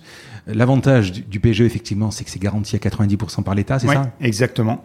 Donc c'est quand même le risque est quand même plus. On a un super filet de sécurité. Voilà. Alors, sinon vous avez quand même, prenons quelque chose hors actu. Donc voilà, vous avez deux métiers. Donc vous prêtez aux entreprises Comment ça fonctionne et, vous avez des clients qui mettent de l'argent pour prêter aux entreprises Comment ça fonctionne Alors, on, a, on prête à des entreprises de 30 000 à 5 millions d'euros mmh. sur des prêts de 3 mois à 7 ans. Et en temps normal, une décision se prend en 48 heures. Voilà. Donc, pas en quelques minutes. Ah oui. Mais c'est quand même 48 heures, c'est pas beaucoup plus long. Ce qui est incroyable, impossible avec une banque. Exactement. Donc, c'est cela que, que l'on fait. De l'autre côté, il faut bien sûr trouver des ressources pour mm. prêter. Et là, on a de l'argent qui vient d'investisseurs euh, institutionnels et particuliers. Mais c'est, on va dire que ça, c'est plus une nécessité pour faire notre métier qui est de financer des entrepreneurs. Notre vrai métier, c'est d'être concentré sur la technologie qui permet de rendre la vie plus simple pour distribuer des prêts. C'est vraiment ça. Notre obsession aujourd'hui, elle est sur comment faire un effet de levier grâce à la technologie pour mieux prêter de l'argent. C'est vraiment là notre obsession. Je vais prendre quelques exemples tout bêtes, mais ça peut aller de quand quelqu'un vous demande aujourd'hui dans une banque votre liasse fiscale, ce qu'il va faire, lui donnez votre liasse fiscale, il la reçoit sur son mail, va la ressaisir dans un petit modèle Excel hein, pour faire des grands calculs de ratio et voir si le dossier de prêt peut passer. Nous, d'abord, on va essayer d'éviter de demander au client sa liasse fiscale si on peut la retrouver par nous-mêmes dans des bases de données publiques ou l'acheter. Première différence de mentalité. Deuxièmement, si la personne nous donne sa liasse fiscale, elle nous fait tout simplement un glisser déposer sur le site de la liasse fiscale. On la lit en reconnaissance de caractère. Cette liasse fiscale est digérée par notre système et ça rentre dans ce qu'on appelle un data lake, un immense lac de données. Et on va, sur la base des informations qu'on collecte de l'entreprise, en la comparant à toutes les entreprises qui lui ressemblent, dire une première fois si oui ou non on pense qu'on va pouvoir prêter. Donc là déjà, on, voit le levier qu'on fait sur la technologie versus le monde, le monde traditionnel. Et c'est pour ça d'ailleurs que nous, on sent, ce que j'expliquais à Sébastien Coinon euh, hier soir sur BFM, on sent finalement beaucoup plus fort paradoxalement, en cette sortie de crise qu'avant la crise. Parce que, pourquoi? Euh, Parce qu'aujourd'hui, en fait, la différence, c'est que tous les acteurs traditionnels viennent nous voir, beaucoup d'entre eux, pour dire, en fait, est-ce qu'on ne pourrait pas utiliser votre boîte à outils nous-mêmes pour améliorer la manière dont on distribue de l'argent, dont on distribue des prêts? Et, ce qu'ont vécu euh, intimement et avec beaucoup de, douleur euh, les banques pendant cette période de confinement, c'est qu'elles ont distribué des sommes incroyables d'argent, mais avec malheureusement une difficulté à envoyer cet argent, parce que la technologie qui était nécessaire pour faire des signatures électroniques, quelque chose qui se faisait quasiment pas dans l'univers des PME avant ce, avant ce confinement, pour rassembler les, la documentation sur les entreprises, tout ça, ça aurait pu être fait très simplement avec la bonne boîte à outils technologique. Et donc nous, c'est une discussion qu'on est ravi d'avoir avec elles. Et aujourd'hui, on travaille sur plusieurs projets, effectivement, d'utilisation de notre technologie par des acteurs traditionnels pour mieux distribuer des prêts. Moi, j'ai par exemple, j'ai envie de mettre 20 euros. 20 euros, 50 euros pour prêter à, peu importe, à telle, à telle boîte. Bon. Mhm. Ils vont où ces 20 euros? Ils vont où ces 50 euros, ces 1000 euros? Ils vont directement à la société? Ou, Et si la société, par exemple, demande 3 millions, est-ce qu'elle peut prendre mixte d'emprunteurs et mixte de chez vous euh Alors, la manière dont ça se passe, nous, on repère une entreprise. Hmm. Euh, l'entreprise va prendre Cristalline, puisqu'on a une hmm. bouteille d'eau cristalline sur la table, qui veut emprunter 2 euh, millions d'euros. Euh, elle vient nous voir. On dit que Cristalline, c'est une bonne société, elle nous plaît, elle a un bon profil de rentabilité, elle va être capable de rembourser ces 2 millions d'euros. Hmm. On la met sur le, sur le site October. Et là, toi, tu peux venir avec ton smartphone, dire OK, Cristalline, ils empruntent 2 millions d'euros à tel taux, ça me plaît, je vais prêter 20 euros. Ok, donc tu vas prêter 20 euros à, à Cristalline. Crowd. voilà, crowd, à un taux de, mmh. allez, 3%. Euh, ce qui veut dire que sur ton compte October, euh, tout de suite, tu vas recevoir tous les mois du remboursement du capital des intérêts de Cristalline. Si on ne trouve pas assez de particuliers comme toi qui veulent mettre 20 euros à la fin pour que ça fasse les 2 millions d'euros, c'est pas grave puisque de toute façon, nous, on a des investisseurs institutionnels qui complètent automatiquement le tour de table. D'abord, ils en prennent une partie, automatiquement, ils prennent 51% du tour de table. Mmh du prêt. Et si par hasard à la fin ça ne suffit pas, les 51%, ils montent au-delà pour, pour, compléter, euh, pour compléter le prêt. Donc pour Cristalline, il n'y a aucun danger. Quand elle vient sur October, qu'elle cherche 30 000 euros ou 5 millions d'euros, elle est sûre d'avoir son argent à la fin. Il n'y a pas de doute sur le fait qu'elle l'aura. Et toi, en tant que particulier, le corollaire, c'est que quand tu mets 20 euros, on risque pas de te rendre ton argent en disant bon bah désolé ça euh, on a trouvé que quatre personnes comme toi qui sont prêtes à mettre 20 euros ça suffit pas donc euh, euh, donc on va pas pouvoir prêter à Cristalline. Donc tu es toujours sûr que ton argent va être mis au travail. Quand on va sur, le, sur votre site, il y a marqué euh, que euh, les taux vont jusqu'à 9,9%, c'est ça Oui, ça? va de 2 à 9,9. Voilà, c'est quoi? C'est en fonction du risque, en fonction de la durée Exactement. Les deux, le risque et la durée. C'est les risques et la durée qui font ce qu'on appelle une grille de taux mmh. et qui font que certains empruntent à 2, certains empruntent à 9,9. Si on est très risqué avec une forte probabilité de ne pas rembourser et que ça dure 7 ans, ce sera 9,9. Si on est durée courte et très peu risqué, c'est 2%. Les PGE sont à 2% en ce moment, par exemple. En FISCA, euh, c'est euh, En FISCA, c'est classique, prélèvement libératoire. Voilà. Comme euh, tous les placements financiers. Et c'est plus difficile de trouver des, prêteurs ou, des emprunteurs? Vous les appelez comment prêteurs, emprunteurs? Chicken and eggs problem. Euh, donc problème de poulet d'œuf. Ouais. Euh, c'est-à-dire il y a toujours un déséquilibre dans un marché. Euh, et c'est toute la, c'est aussi ça qu'on a su résoudre au démarrage. Bah, peut-être poulet d'œuf, même au démarrage. Parce bah, surtout, et, et, ça, ça a été notre grande idée. On n'a pas fait de stratégie, euh, pas parlé de stratégie d'octobre au démarrage. Au démarrage, il y a eu beaucoup de plateformes qui se sont lancées hein, en France et, partout ailleurs en Europe. Et, nous, euh, peut-être que grâce à l'expérience en 2-3, on connaissait, on avait pleinement conscience de ce problème de poulet d'œuf. C'est-à-dire qu'on s'est dit, qu'est-ce qui va se passer le jour où on met le premier dossier en ligne Exactement le point que tu as couvert, de dire, est-ce qu'on trouvera suffisamment de particuliers prêts à venir prêter de l'argent? On savait que non. On savait que non, qu'on n'en trouverait pas. C'est le premier en plus emprunteur qu'on prend, c'est Alain Ducasse. Donc un très beau nom, une très belle entreprise, on allait le chercher, hein, c'est nous qui l'avons démarché, il n'est pas venu spontanément, tu t'en doutes. Mais il fallait être sûr qu'on puisse compléter son prêt. il a écrit un bouquin avec, euh, avec Accra, mais ça aurait pu. Ça aurait pu. Ouais. Mais à l'époque, je ne connaissais pas encore Accra. Ah, voilà. et euh, par contre, je connaissais Alain.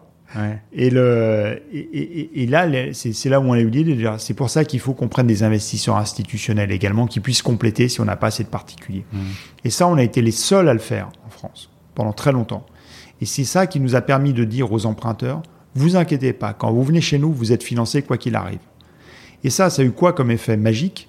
Ça, a été de nous attirer des emprunteurs de très bonne qualité. Parce que ceux qui étaient de très bonne qualité, ils ne voulaient pas prendre le risque de repartir Fanny.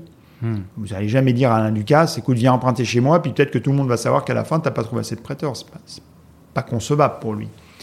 Et donc, plus vous avez l'emprunteur de qualité, plus vous êtes prêteur, plus vous êtes prêteur, plus vous avez l'emprunteur de qualité. Donc, on a créé un cercle vertueux qui a été extrêmement bénéfique pour October.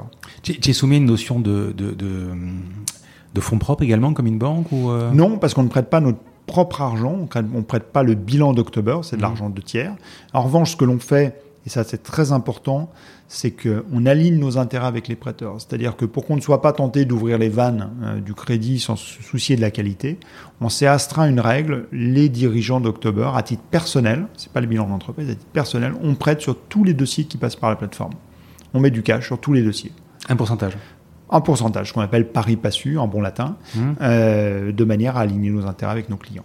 Et tu peux me donner quelques métriques, je sais pas moi, les, prix accordés. Oui, euh, il y en a quelques-uns sur le site d'ailleurs, je crois. Alors d'abord les métriques, euh, on est une activité ultra transparente, c'est-à-dire mmh. que on a, si vous allez sur le site, il y a une page statistique, tout est euh, tout est visible sur la page statistique, à la fois le montant qu'on a prêté, le nombre d'entreprises qui l'ont sollicité, le nombre de prêteurs, le nombre de sociétés qui n'ont pas remboursé, parce que bien sûr, toutes ne peuvent pas rembourser, il y a des défauts.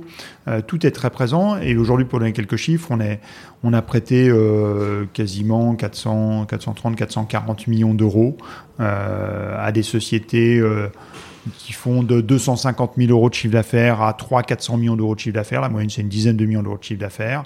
Toujours des sociétés rentables. On ne fait pas de start-up, on ne fait pas de société en retournement. Je le dis pour les auditeurs qui seraient tentés d'essayer October. Euh, c'est important de savoir ça. Et on l'a fait dans. Start-up, euh, tu veux dire non rentable? Start-up, remarque. C'est pléonasme, comme on dit. Euh, c'est pas gentil, hein Oh, je, je, je me l'applique à moi-même. non, non, c'est que c'est que non, mais c'est pas pour moi faire des pertes n'est pas infamant. Hein. Euh, faire des pertes, euh, enfin du moment qu'il y a une direction, euh, vous, ne lancez pas une entreprise innovante en étant rentable dès le premier jour, ça n'existe pas. Hein. Euh, il y a bien un moment où il faut vous mettre en déséquilibre. J'étais, j'étais la semaine dernière, j'ai enregistré avec Céline Lazorte. Oui, bien sûr, que je connais bien. voilà, et on parlait justement de l'écosystème start-up, tout le monde se fréquente, etc. Finalement, alors bien sûr, tu dois avoir un tissu de relation qui est, qui est très important avec, avec le métier que tu fais. Tu fréquentes cet écosystème? Alors euh, oui, je fréquente cet écosystème. Euh, Céline en l'occurrence, Alexandre, puisque tu le hmm. mentionnais euh, tout à l'heure, de Conto. Oui, on se fréquente, notamment parce que on a euh, voilà, je suis euh, vice-président et trésorier d'une association qui s'appelle France FinTech, qui vise à défendre les, les fintech euh, françaises. et à la fois Céline et, et Alexandre ont été membres aussi du conseil d'administration de cette, de cette association. Donc hmm. forcément, on se, on se, fréquente professionnellement dans ce cadre-là. et c'est important parce qu'on a un jeune écosystème, donc c'est important de se parler entre entrepreneurs et d'échanger sur nos, nos problématiques. Oui, je t'ai coupé. Enfin, c'était juste une. Non, non, il n'y a pas de problème. Une, aparté. Euh, donc, tu parlais de l'interview, en fait. Exact, de la conversation, exactement. le, donc, tu me parlais de Matrix, 440 millions. Euh, voilà, prêté dans, dans cinq pays. Aujourd'hui, France, Espagne, Italie, c'est dans cet ordre-là, Pays-Bas et tout récemment l'Allemagne. Et euh, combien de clients à peu près? On a prêté un petit millier d'entreprises. Euh, et de l'autre côté, côté prêteur, prêteur particulier, il y a plus de 20 000 prêteurs actifs qui prêtent régulièrement. Et après, on va dire une cinquantaine d'investisseurs institutionnels à peu près. Donc, tu, euh, je ne sais pas si tu m'as répondu. Euh, c'est plus compliqué de trouver des, prêteurs ou des. Ça dépend des moments. Ça dépend des moments. Ça dépend des moments. juste avant la crise du Covid, le plus dur était clairement de trouver des emprunteurs. Mmh. parce qu'on était dans un monde de ah taux extrêmement bas et avec un appétit débridé de la part de tous ceux qui avaient de l'argent, hein, à commencer par les banques. Euh, là, on est dans un monde post-Covid où les taux sont toujours bas, mais en revanche, euh, il y a un appétit plus différencié pour le risque. Euh, aujourd'hui, bonne chance si vous êtes en restaurant ou en hôtel pour aller emprunter de l'argent. Il y a quand même un scepticisme assez fort sur certains secteurs d'activité. Et toujours. Hein. Enfin, moi, j'ai eu, j'ai eu 9 ans, 8 ans ou 9 ans un restaurant en investissement. Ouais. J'ai pas particulièrement eu de problèmes pour emprunter, mais quand je l'ai revendu, c'était compliqué. Hmm. C'est compliqué de trouver. Enfin, la restauration, c'est un peu rouge vif quand même. Euh. Bah, alors surtout la restauration quand elle est faite par des gens qui sont non restaurateurs. Euh, ça, c'est très hmm. compliqué. Euh, ça, met tout de suite un, un drapeau. je crois que vous êtes bien implanté dans la restauration, il me semble. Oui, on a, on a fait beaucoup de choses. Alors c'est lié peut-être aussi au fait que notre premier emprunteur a été un Lucas. Hmm. Donc forcément, ça nous a amené un flux naturel de restaurants. Alors je suis allé sur le, le site. Alors c'est super bien fait. Il y a un formulaire. Donc c'est hmm. vrai qu'effectivement, alors tu disais. Euh, Là, tu parles du formulaire pour euh, emprunter de l'argent. Alors moi, c'est ce qui, bon, c'est pas celui qui m'intéresse, mais. Euh, non, non, mais c'est. C'est, c'est, je trouve, je trouve, je trouve C'est plus qu'un formulaire, effectivement, mais. Alors c'est plus qu'un formulaire, oui. Donc j'imagine, hein, parce que je suis pas, je suis pas allé au bout. j'imagine, tu dois avoir trois décisions. Donc tu remplis, en fait, tu, tu glisses tu fais un drag and drop de, ta, de ton passeport, ta déclaration d'impôt, euh, oui, alors on, pardon, on, commence pas par ça, on commence déjà par demander ton nom, hum. on regarde euh, si on connaît ta société, si on arrive à trouver nous par nous-mêmes des informations dessus, si hum. on n'y arrive pas, on te demande de nous aider, c'est-à-dire de si tu n'as jamais déposé tes comptes au greffe, par exemple, on va te demander de nous donner tes liasses fiscales. Si tu les as déjà déposés, on va pas te les demander. Euh, si tu n'as déposé ni l'un ni l'autre, on va te demander aussi de connecter tes comptes bancaires. Tu vas simplement nous indiquer, soit nous envoyer les relevé de compte au format PDF, soit hmm. nous connecter les comptes en banque. Et à partir de là, on va commencer une analyse crédit.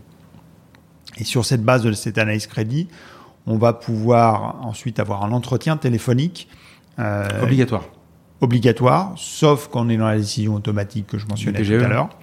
Euh, un entretien euh, qui va viser à éclairer les zones qu'on n'a pas pu couvrir en rassemblant les, la documentation financière. Et à l'issue de ça, il y a un comité de crédit qui se prononce sur la décision de ne faire ou pas faire le dossier. Et ce qui fait qu'ensuite, une fois qu'il a donné son go, il y a une proposition financière qui t'est remise de dire voilà, ok, on est prêt pour reprendre l'exemple de tout à l'heure, de prêter 2 millions d'euros à tel taux sur telle durée. Euh, et si ça te convient, on t'envoie un contrat de prêt sur ton smartphone.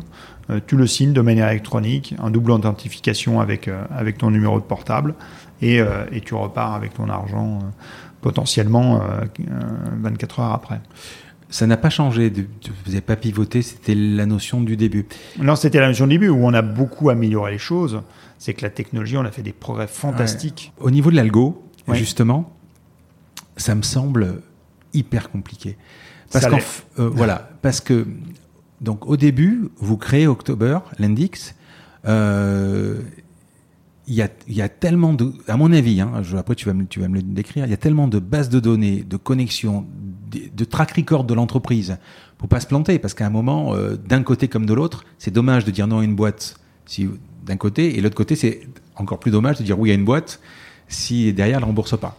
Euh, comment vous faites évoluer euh, Comment vous faites Comment ça part au début Bon, j'imagine qu'il évolue tout le temps. Alors déjà au début, on est totalement conscient d'une chose. Hmm. On est totalement conscient de ce qu'on ne sait pas. On, on, ne sait pas quel va être ce qu'on appelle le biais de sélection adverse.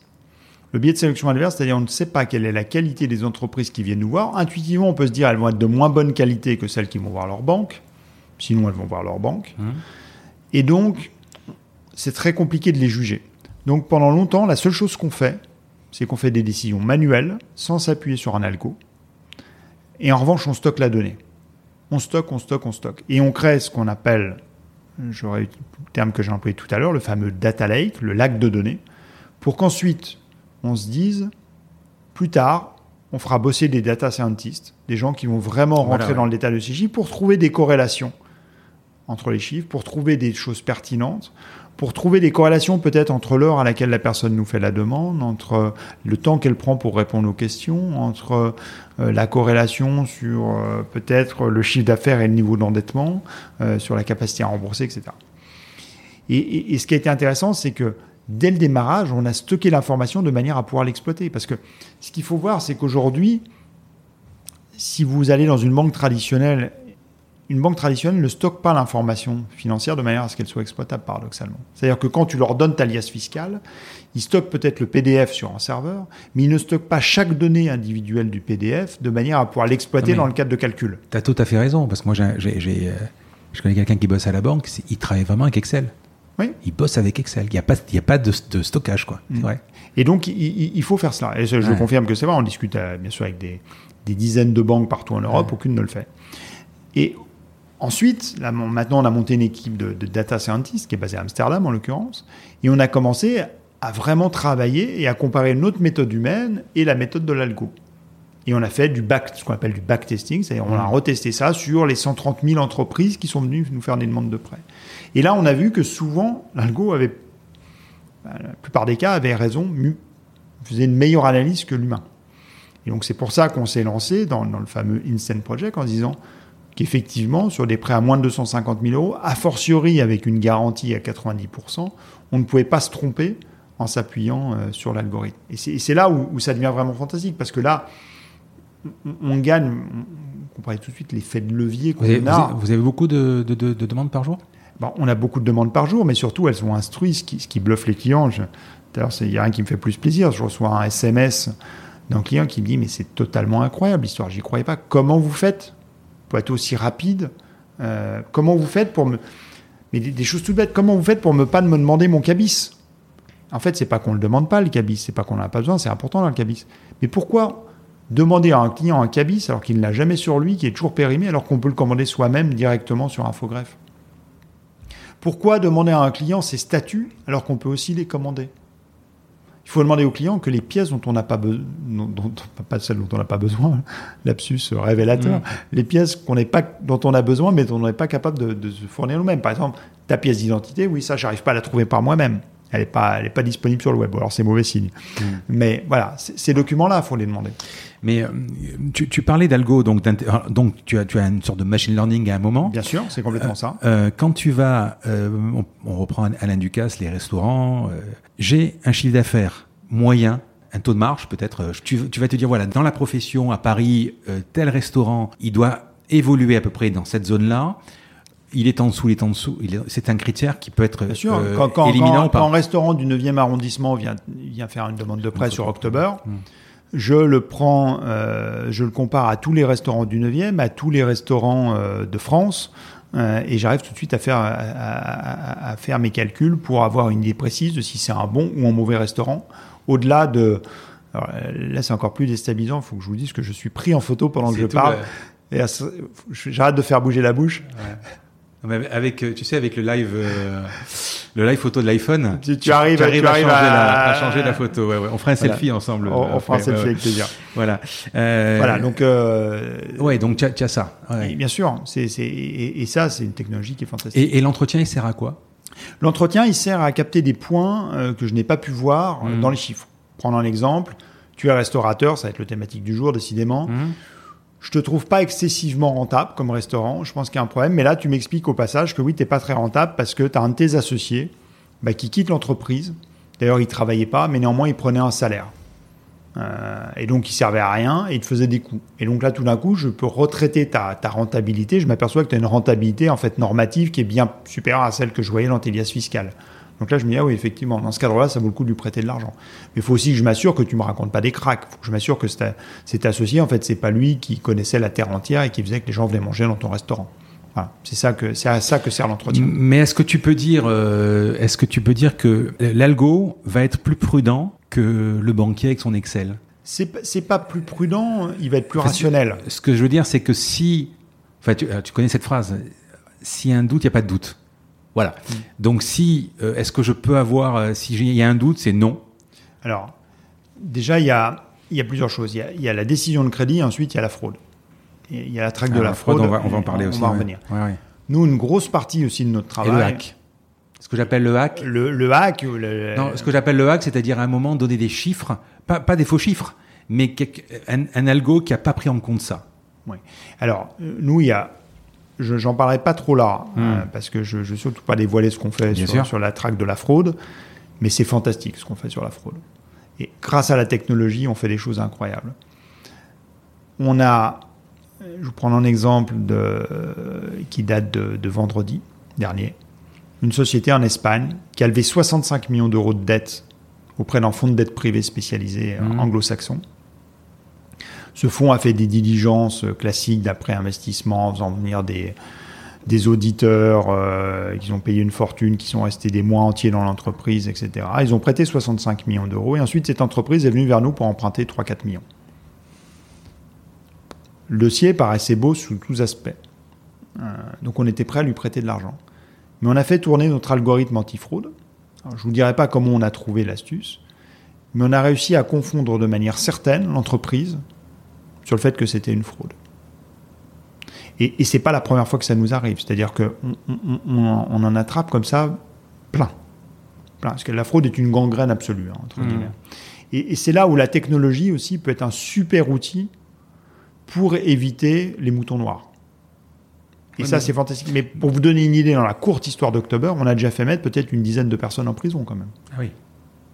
Donc, et, on est sur le premier dossier. En plus, on est très transparent par rapport à ça pour le coup quand ça arrive. Le premier dossier, c'est un dossier sur lequel on a perdu 500 000 euros. On s'est fait voler 500 000 euros. Depuis, il y a trois personnes qui sont en prison sur ce dossier. On a récupéré nos 500 000 euros, mais on, là, on avait failli parce que notre contrôle antifraude n'a pas fonctionné. En revanche, on a appris tellement de choses sur les méthodes que ça nous a permis ensuite d'éviter des dizaines de fraudes qui sont arrivées après. Et puis ça nous a surtout montré que quand on se battait bien avec une justice qui fonctionne, on pouvait récupérer l'argent malgré tout. Parce qu'on a réussi à récupérer l'argent. Donc finalement, les, les leçons ne nous ont pas coûté trop cher. Et vous, vous avez des levels, euh, c'est-à-dire euh, 5 000 euros, 20 000 euros, 50 000 euros. euh, je veux dire, par exemple, je sais pas moi, 4 millions, 5 millions, ça va sur ton bureau? Alors, il n'y a, y a pas de level de ce type-là. Mhm. C'est toujours les décisions sont prises. euh, euh, c'est le, même nombre de personnes dans le comité de crédit qui décident. Euh, en revanche, a fortiori, on s'assure sur un dossier à 5 millions d'euros, il y a des contrôles supplémentaires qui peuvent être faits. Mais il n'y a pas de décision, ça n'arrive pas sur mon bureau. Enfin, D'ailleurs, pour information, je ne prends aucune décision de crédit chez October, c'est pas mon métier. Il y a une équipe dont c'est le métier, je ne suis pas dans le comité de crédit, donc je ne décide sur aucun dossier chez October en l'occurrence. Tu jamais quelqu'un au téléphone euh, pour pas perdre la main, par exemple euh, Non, bah, moi je ne considère pas que mon métier est d'octroyer du crédit. Euh, Mm. Mon métier c'est de développer October. Euh, c'est de réfléchir aux produits, c'est de parler avec les clients, c'est de parler avec les équipes, mais n'est pas de, mon métier n'est pas de juger qui est apte à emprunter ou pas. Et pour cette histoire, donc tu me dis, je vais pas demander un, un- une liasse ou, ou, ou un cabis ou des statuts si je, le- je peux la trouver ou l'acheter. Euh, si tu me demandes ma liasse et que je l'ai pipotée Hmm. euh, et que tu n'as pas de moyen de comparaison parce qu'elle n'est pas déposée au greffe, comment vous faites Euh, J'ai plein de moyens pour détecter une liasse. Tu veux peut-être pas le dire Non, je peux voilà. pas le dire, mais j'ai plein de moyens. J'en détecte, euh, là, j'en détecte à l'appel chaque jour. Hmm. Je, je veux pas le dire parce que là, là, je. Non, mais quelque part, il y a un fichier qui existe, tu compares, c'est ça, quoi. Donc, euh, Je peux pas dire. d'accord. Je peux comprends. pas dire. Il y a, y pas, plein de techniques, je peux pas les dire. Hmm. Euh, oui, le, alors ce que j'appelle le hack, euh, c'est-à-dire qu'à un moment, euh, comme on pourrait l'avoir, par on parlait de SIA tout à l'heure, on arrive à hacker, hacker le système par un, par une- un if qui Hmm. n'est pas prévu dans l'algo. Euh, ça, vous le, vous le, j'imagine qu'au fur et à mesure des, vous, vous- vous le, Ah ben, il évolue tout le temps. bien sûr. Hmm. Bien sûr. Et, et- et alors, s'il y a bien une chose dans la culture de l'entreprise qu'on ne veut pas, c'est penser qu'à un moment donné, on est parfait. Hmm. On, on est, en, on est en train d'apprendre en permanence. Il n'y a rien que l'on fasse aujourd'hui que je ne trouve parfait. Et c'est, d'ailleurs ce que. Je, je- je pense que le meilleur moyen de rester jeune, puisque c'est la question, ça reboucle tout à l'heure, tu disais, il y a 40 ans, est-ce qu'on n'est pas un vieux? Ils viennent me tutoyer, hein, donc. euh, Euh, et voilà, je, comme quoi je progresse. voilà. Euh, non, parce que moi, ce que j'adore, c'est c'est cette culture du changement, cette culture de l'innovation. C'est ça qui m'excite. Il n'y a rien qui me- qui m'embêterait plus que dire que ça y est, on a, on a une recette et il faut plus en déroger pour les, pour les dix prochaines années. C'est- affreux. Ju- Juste, cette perspective, même si elle était vraie, euh, m'effraierait. Quand tu es sur le site, quelque chose qui m'a interpellé également, euh, pas de nantissement, pas de caution. Oui, ça dépend des pays, mais en France, oui, c'est principalement comme ça. Alors évidemment, ça simplifie le truc parce que il, Mm. euh, surtout la caution, il fallait la remplir. euh, Ouais. Voilà. Euh, c'est pour simplifier. Pourquoi? C'est pour simplifier, euh, c'est aussi parce que parfois c'est inefficace. Hmm. C'est-à-dire que quand tu prends un nantissement, puisque tu as été restaurateur ou tu es encore restaurateur, euh, quand tu as un nantissement de troisième rang sur un fonds de commerce, Ouais. c'est, c'est- ça, ça te permet peut-être de mieux dormir. Euh, tu dis, tiens, j'ai une protection, la protection vaut rien. Hmm. Donc là aussi, c'est toujours un souci de questionner l'efficacité de ce qui est demandé. Par exemple, demander à quelqu'un un cabis original papier, à quoi ça sert? Je veux dire, ça se trafique très bien. Autant aller le commander soi-même sur, euh, sur un faux greffe, il sera tout aussi vrai que celui qu'on t'enverra au format papier. Voilà, Donc c'est, remettre du pragmatisme et du bon sens dans ce que tu demandes. Avec Alexandre de Conto et vous, ça va révolutionner la banque. Pourquoi on va continuer à aller euh, emprunter à une banque qui va... Donc on, vient de le dire depuis, depuis une heure. Euh, j'ai ma réponse dans, dans un mois. Mm. J'ai 12 cautions demandées. J'ai... euh, voilà. Alors, on va rendre à César ce qu'est à César. Mm. La banque a quand même un gros point fort, c'est qu'elle prête de l'argent vraiment pas cher. Ouais. Aujourd'hui, la banque se refinance à taux négatif. Euh, donc les banques sont quand même aujourd'hui le meilleur moyen de financer pas cher. C'est pour ça qu'elles ont une telle part de marché. C'est quoi, deux, deux et demi à peu près? La banque? Non, vous Ah oui, nous, nous on est même plus, plus élevé que ça en moyenne. Mm. Euh, la banque aujourd'hui prête vraiment pas cher. Donc euh, elle a cet avantage coût qui est, qui, qui est majeur. Elle a des inconvénients à côté, mais elle a cet avantage coût. Aujourd'hui, nous, on n'est pas en opposition frontale avec la banque. On pense au contraire que la banque peut. euh, Il y, y a des choses à faire en partenariat avec les banques. Elles peuvent. euh, on est prêt à leur licencier, leur vendre une technologie pour une partie pour, euh, pour qu'elles aient leur système. On euh, pense qu'on peut rediriger des clients vers des banques aussi, parce qu'on s'aperçoit que nous, il y a un client sur deux qui est de, à qui on dit oui, qui finalement c'est le client qui nous dit non. Et pourquoi il nous dit non? Parce que finalement, il trouve, il, est tellement bonne qualité qu'il pourrait trouver un financement moins cher. Donc ces clients-là, on se dit bah, pourquoi pas les orienter directement vers la banque? On s'aperçoit que en fait, il est mal aiguillé. Ça sert à rien d'essayer de vendre un produit qui ne correspond pas aux besoins de l'entreprise si on peut lui trouver un financement bancaire moins cher. Donc, on n'est pas dans une, dans une opposition euh, manichéenne, binaire, euh, banque versus, euh, versus October. C'est pas, c'est, c'est, c'est pas du tout ça. Euh, je pense qu'il peut y avoir une, des collaborations très intelligentes entre les deux mondes. Non, mais il y a surtout, il y a surtout aussi un, enfin, je sais pas comment on appelait ça, une sorte de, de, de, de, syndrome de Stockholm avec la banque. On est, on est marié avec la banque. On prend Ça, c'est marrant parce que c'est une expression que j'utilisais énormément au début d'octobre et Ah qui oui est très vraie. Euh, Ah oui, oui, mais- mais j'avais beaucoup de clients emprunteurs qui venaient me voir en disant Mais si j'emprunte chez October, je risque d'avoir des représailles de mon banquier. Donc, c'est ce que j'appelais le syndrome de Stockholm, typiquement, de peur de la représaille. Euh, et en fait, je leur expliquais très simplement que. Et tu as l'impression de faire Ah, quelque chose de mal, quoi. Oui, c'est Oui, ça. mais ouais. un, un peu de jalousie fait jamais de mal dans une relation. Ça, c'est- c'est- c'est- c'est- ça, ça pousse à resserrer les rangs. Quand tu, tu, tu décides de monter October, je parle de l'algo, hein, euh, je- alors tu vas me dire, il est pas parfait encore, non, non, il mais, va évoluer. mais oui. non, mais on, Tu pensais que ça serait aussi facile ou aussi difficile? De toute façon, c'est toujours difficile d'innover dans le secteur de la finance, Mm. ça je le savais. C'est difficile parce que, en fait, quand on touche à notre argent, notre patrimoine, euh, on est toujours conservateur. Mm. Quand je dis on, c'est le, le consommateur est, est assez conservateur avec son argent. C'est quelque chose de très sérieux. Euh, tu vas facilement t'acheter le dernier gadget à la mode, c'est non engageant. Ça te plaît pas, ça termine dans un tiroir. Qui n'a pas 25 000 montres connectées dans ces tiroirs conservées à rien, des balances euh, C'est pas gênant. Euh, tu vas pas acheter des produits d'épargne, tu vas pas euh, mettre la trésorerie de ton entreprise n'importe où juste pour t'amuser. Hmm. C'est quelque chose de sérieux. T'as pas envie de laisser, laisser des plumes à droite à gauche. Enfin, en tout cas, cette frange de la population qui est prête à jouer très fort avec son épargne est, assez faible. Donc on sait que ça, ça prend du temps. En même temps, je pense qu'on n'est pas du tout arrivé là où on veut être.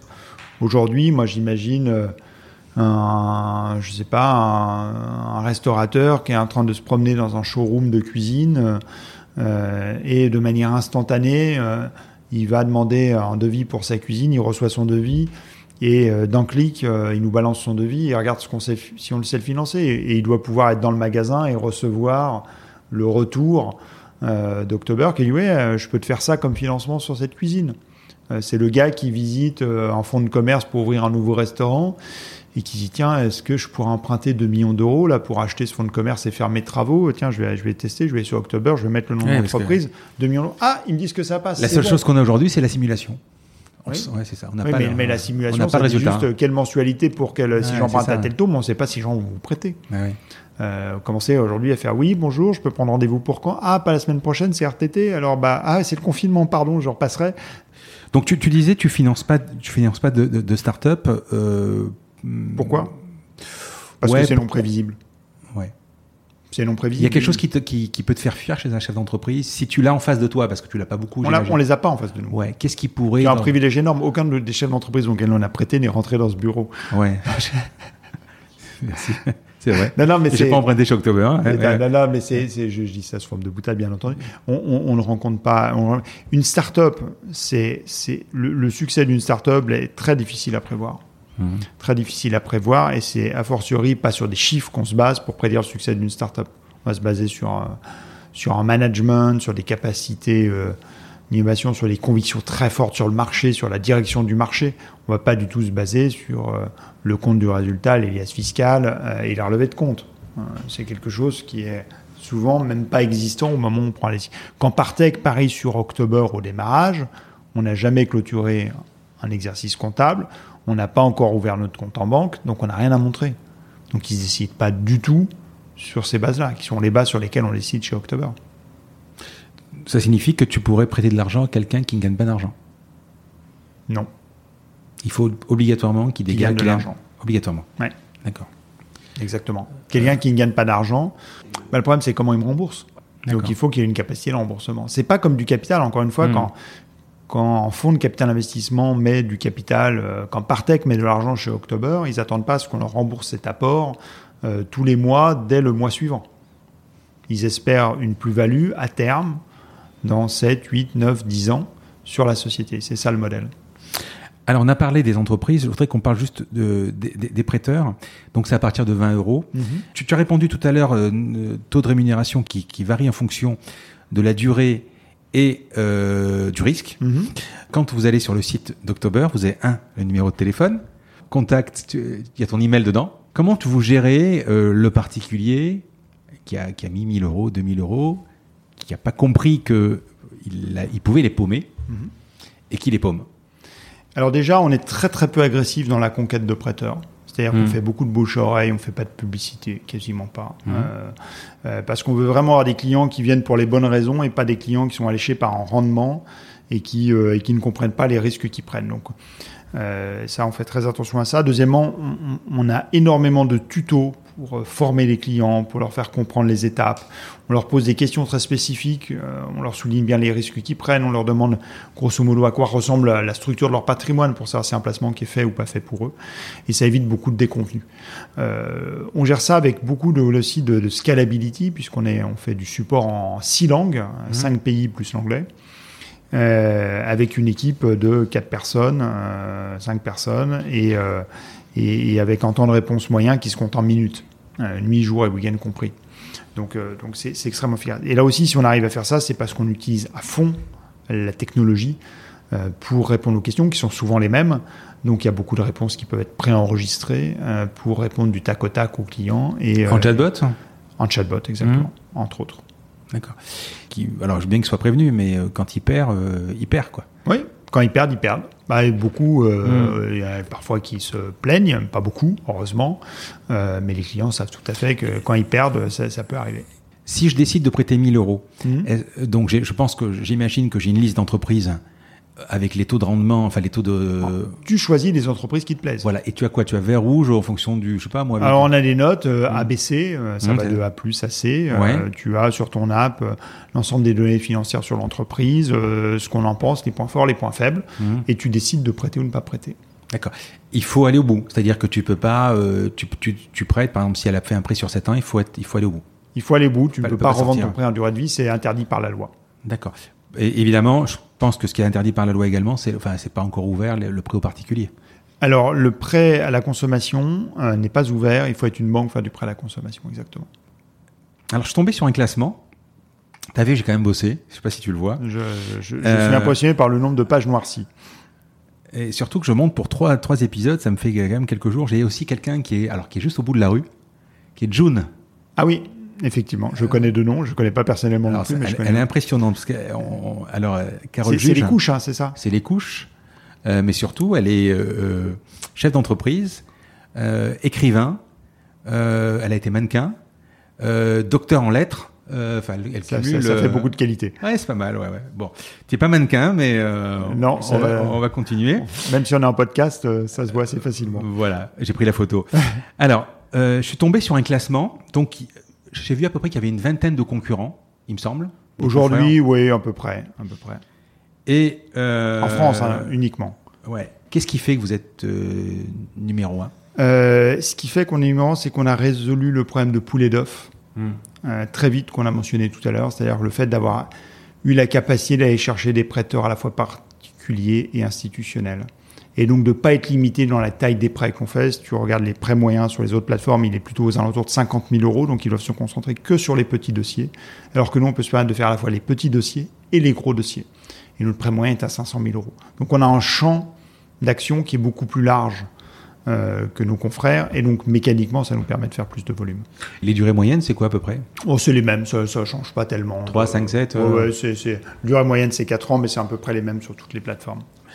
Euh, on, on va juste terminer par l'international, juste avant de passer aux questions perso. Euh, tu, tu, tu citais, donc tu as maintenant, vous êtes dans cinq pays, c'est bien Mhm, ça Exact. Euh, Il y a des différences de, alors évidemment sûrement de législation parce que l'AMF Ouais. c'est l'AMF, mais est-ce qu'il y a des différences de mentalité? Voilà, énorme.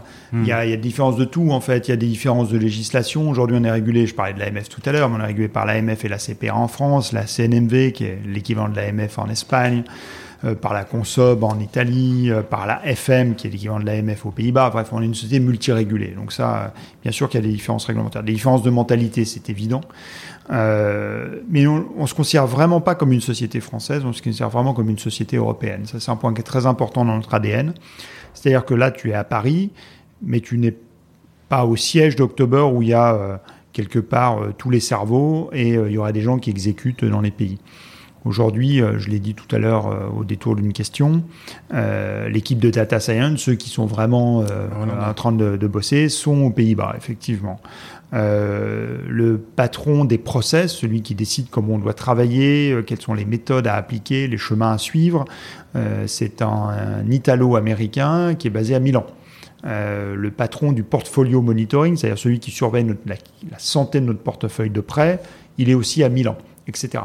Et ça, c'est très important parce que quand tu veux recruter des gens de talent euh, dans les différents pays, il faut qu'ils se sentent, euh, ils se sentent, euh, j'ai que le terme en anglais qui me vient, je dis empowered, c'est-à-dire qu'ils se sentent vraiment Impliqué impliqués et, et- et en ayant une, une, une action sur la destinée de l'entreprise. Ce qui ne se passe pas si tu concentres à Paris tous les gens qui décident et que tu as que des, des commerciaux, entre guillemets, euh, dans les pays. Mais quand vous avez monté euh, l'équipe de data scientists en Hollande, vous Pourquoi aviez déjà le bureau en Hollande? Pourquoi déjà? Ouais. oui Pourquoi? Euh, alors, on avait déjà le bureau en, Hol- en Hollande, on l'ouvrait. Hmm. Euh, et euh, pourquoi en Hollande? Parce qu'ils étaient, on, on a trouvé des talents là-bas qu'on n'a pas trouvé en France. Ils étaient en avance, on trouvait par rapport à la France sur le segment. Ils, notamment, on allait rechercher quelqu'un qui était chez Adyen, qui est un des grands leaders du paiement, Ouais. Euh, une superbe success story dans la dans la fintech euh, européenne, même mondiale.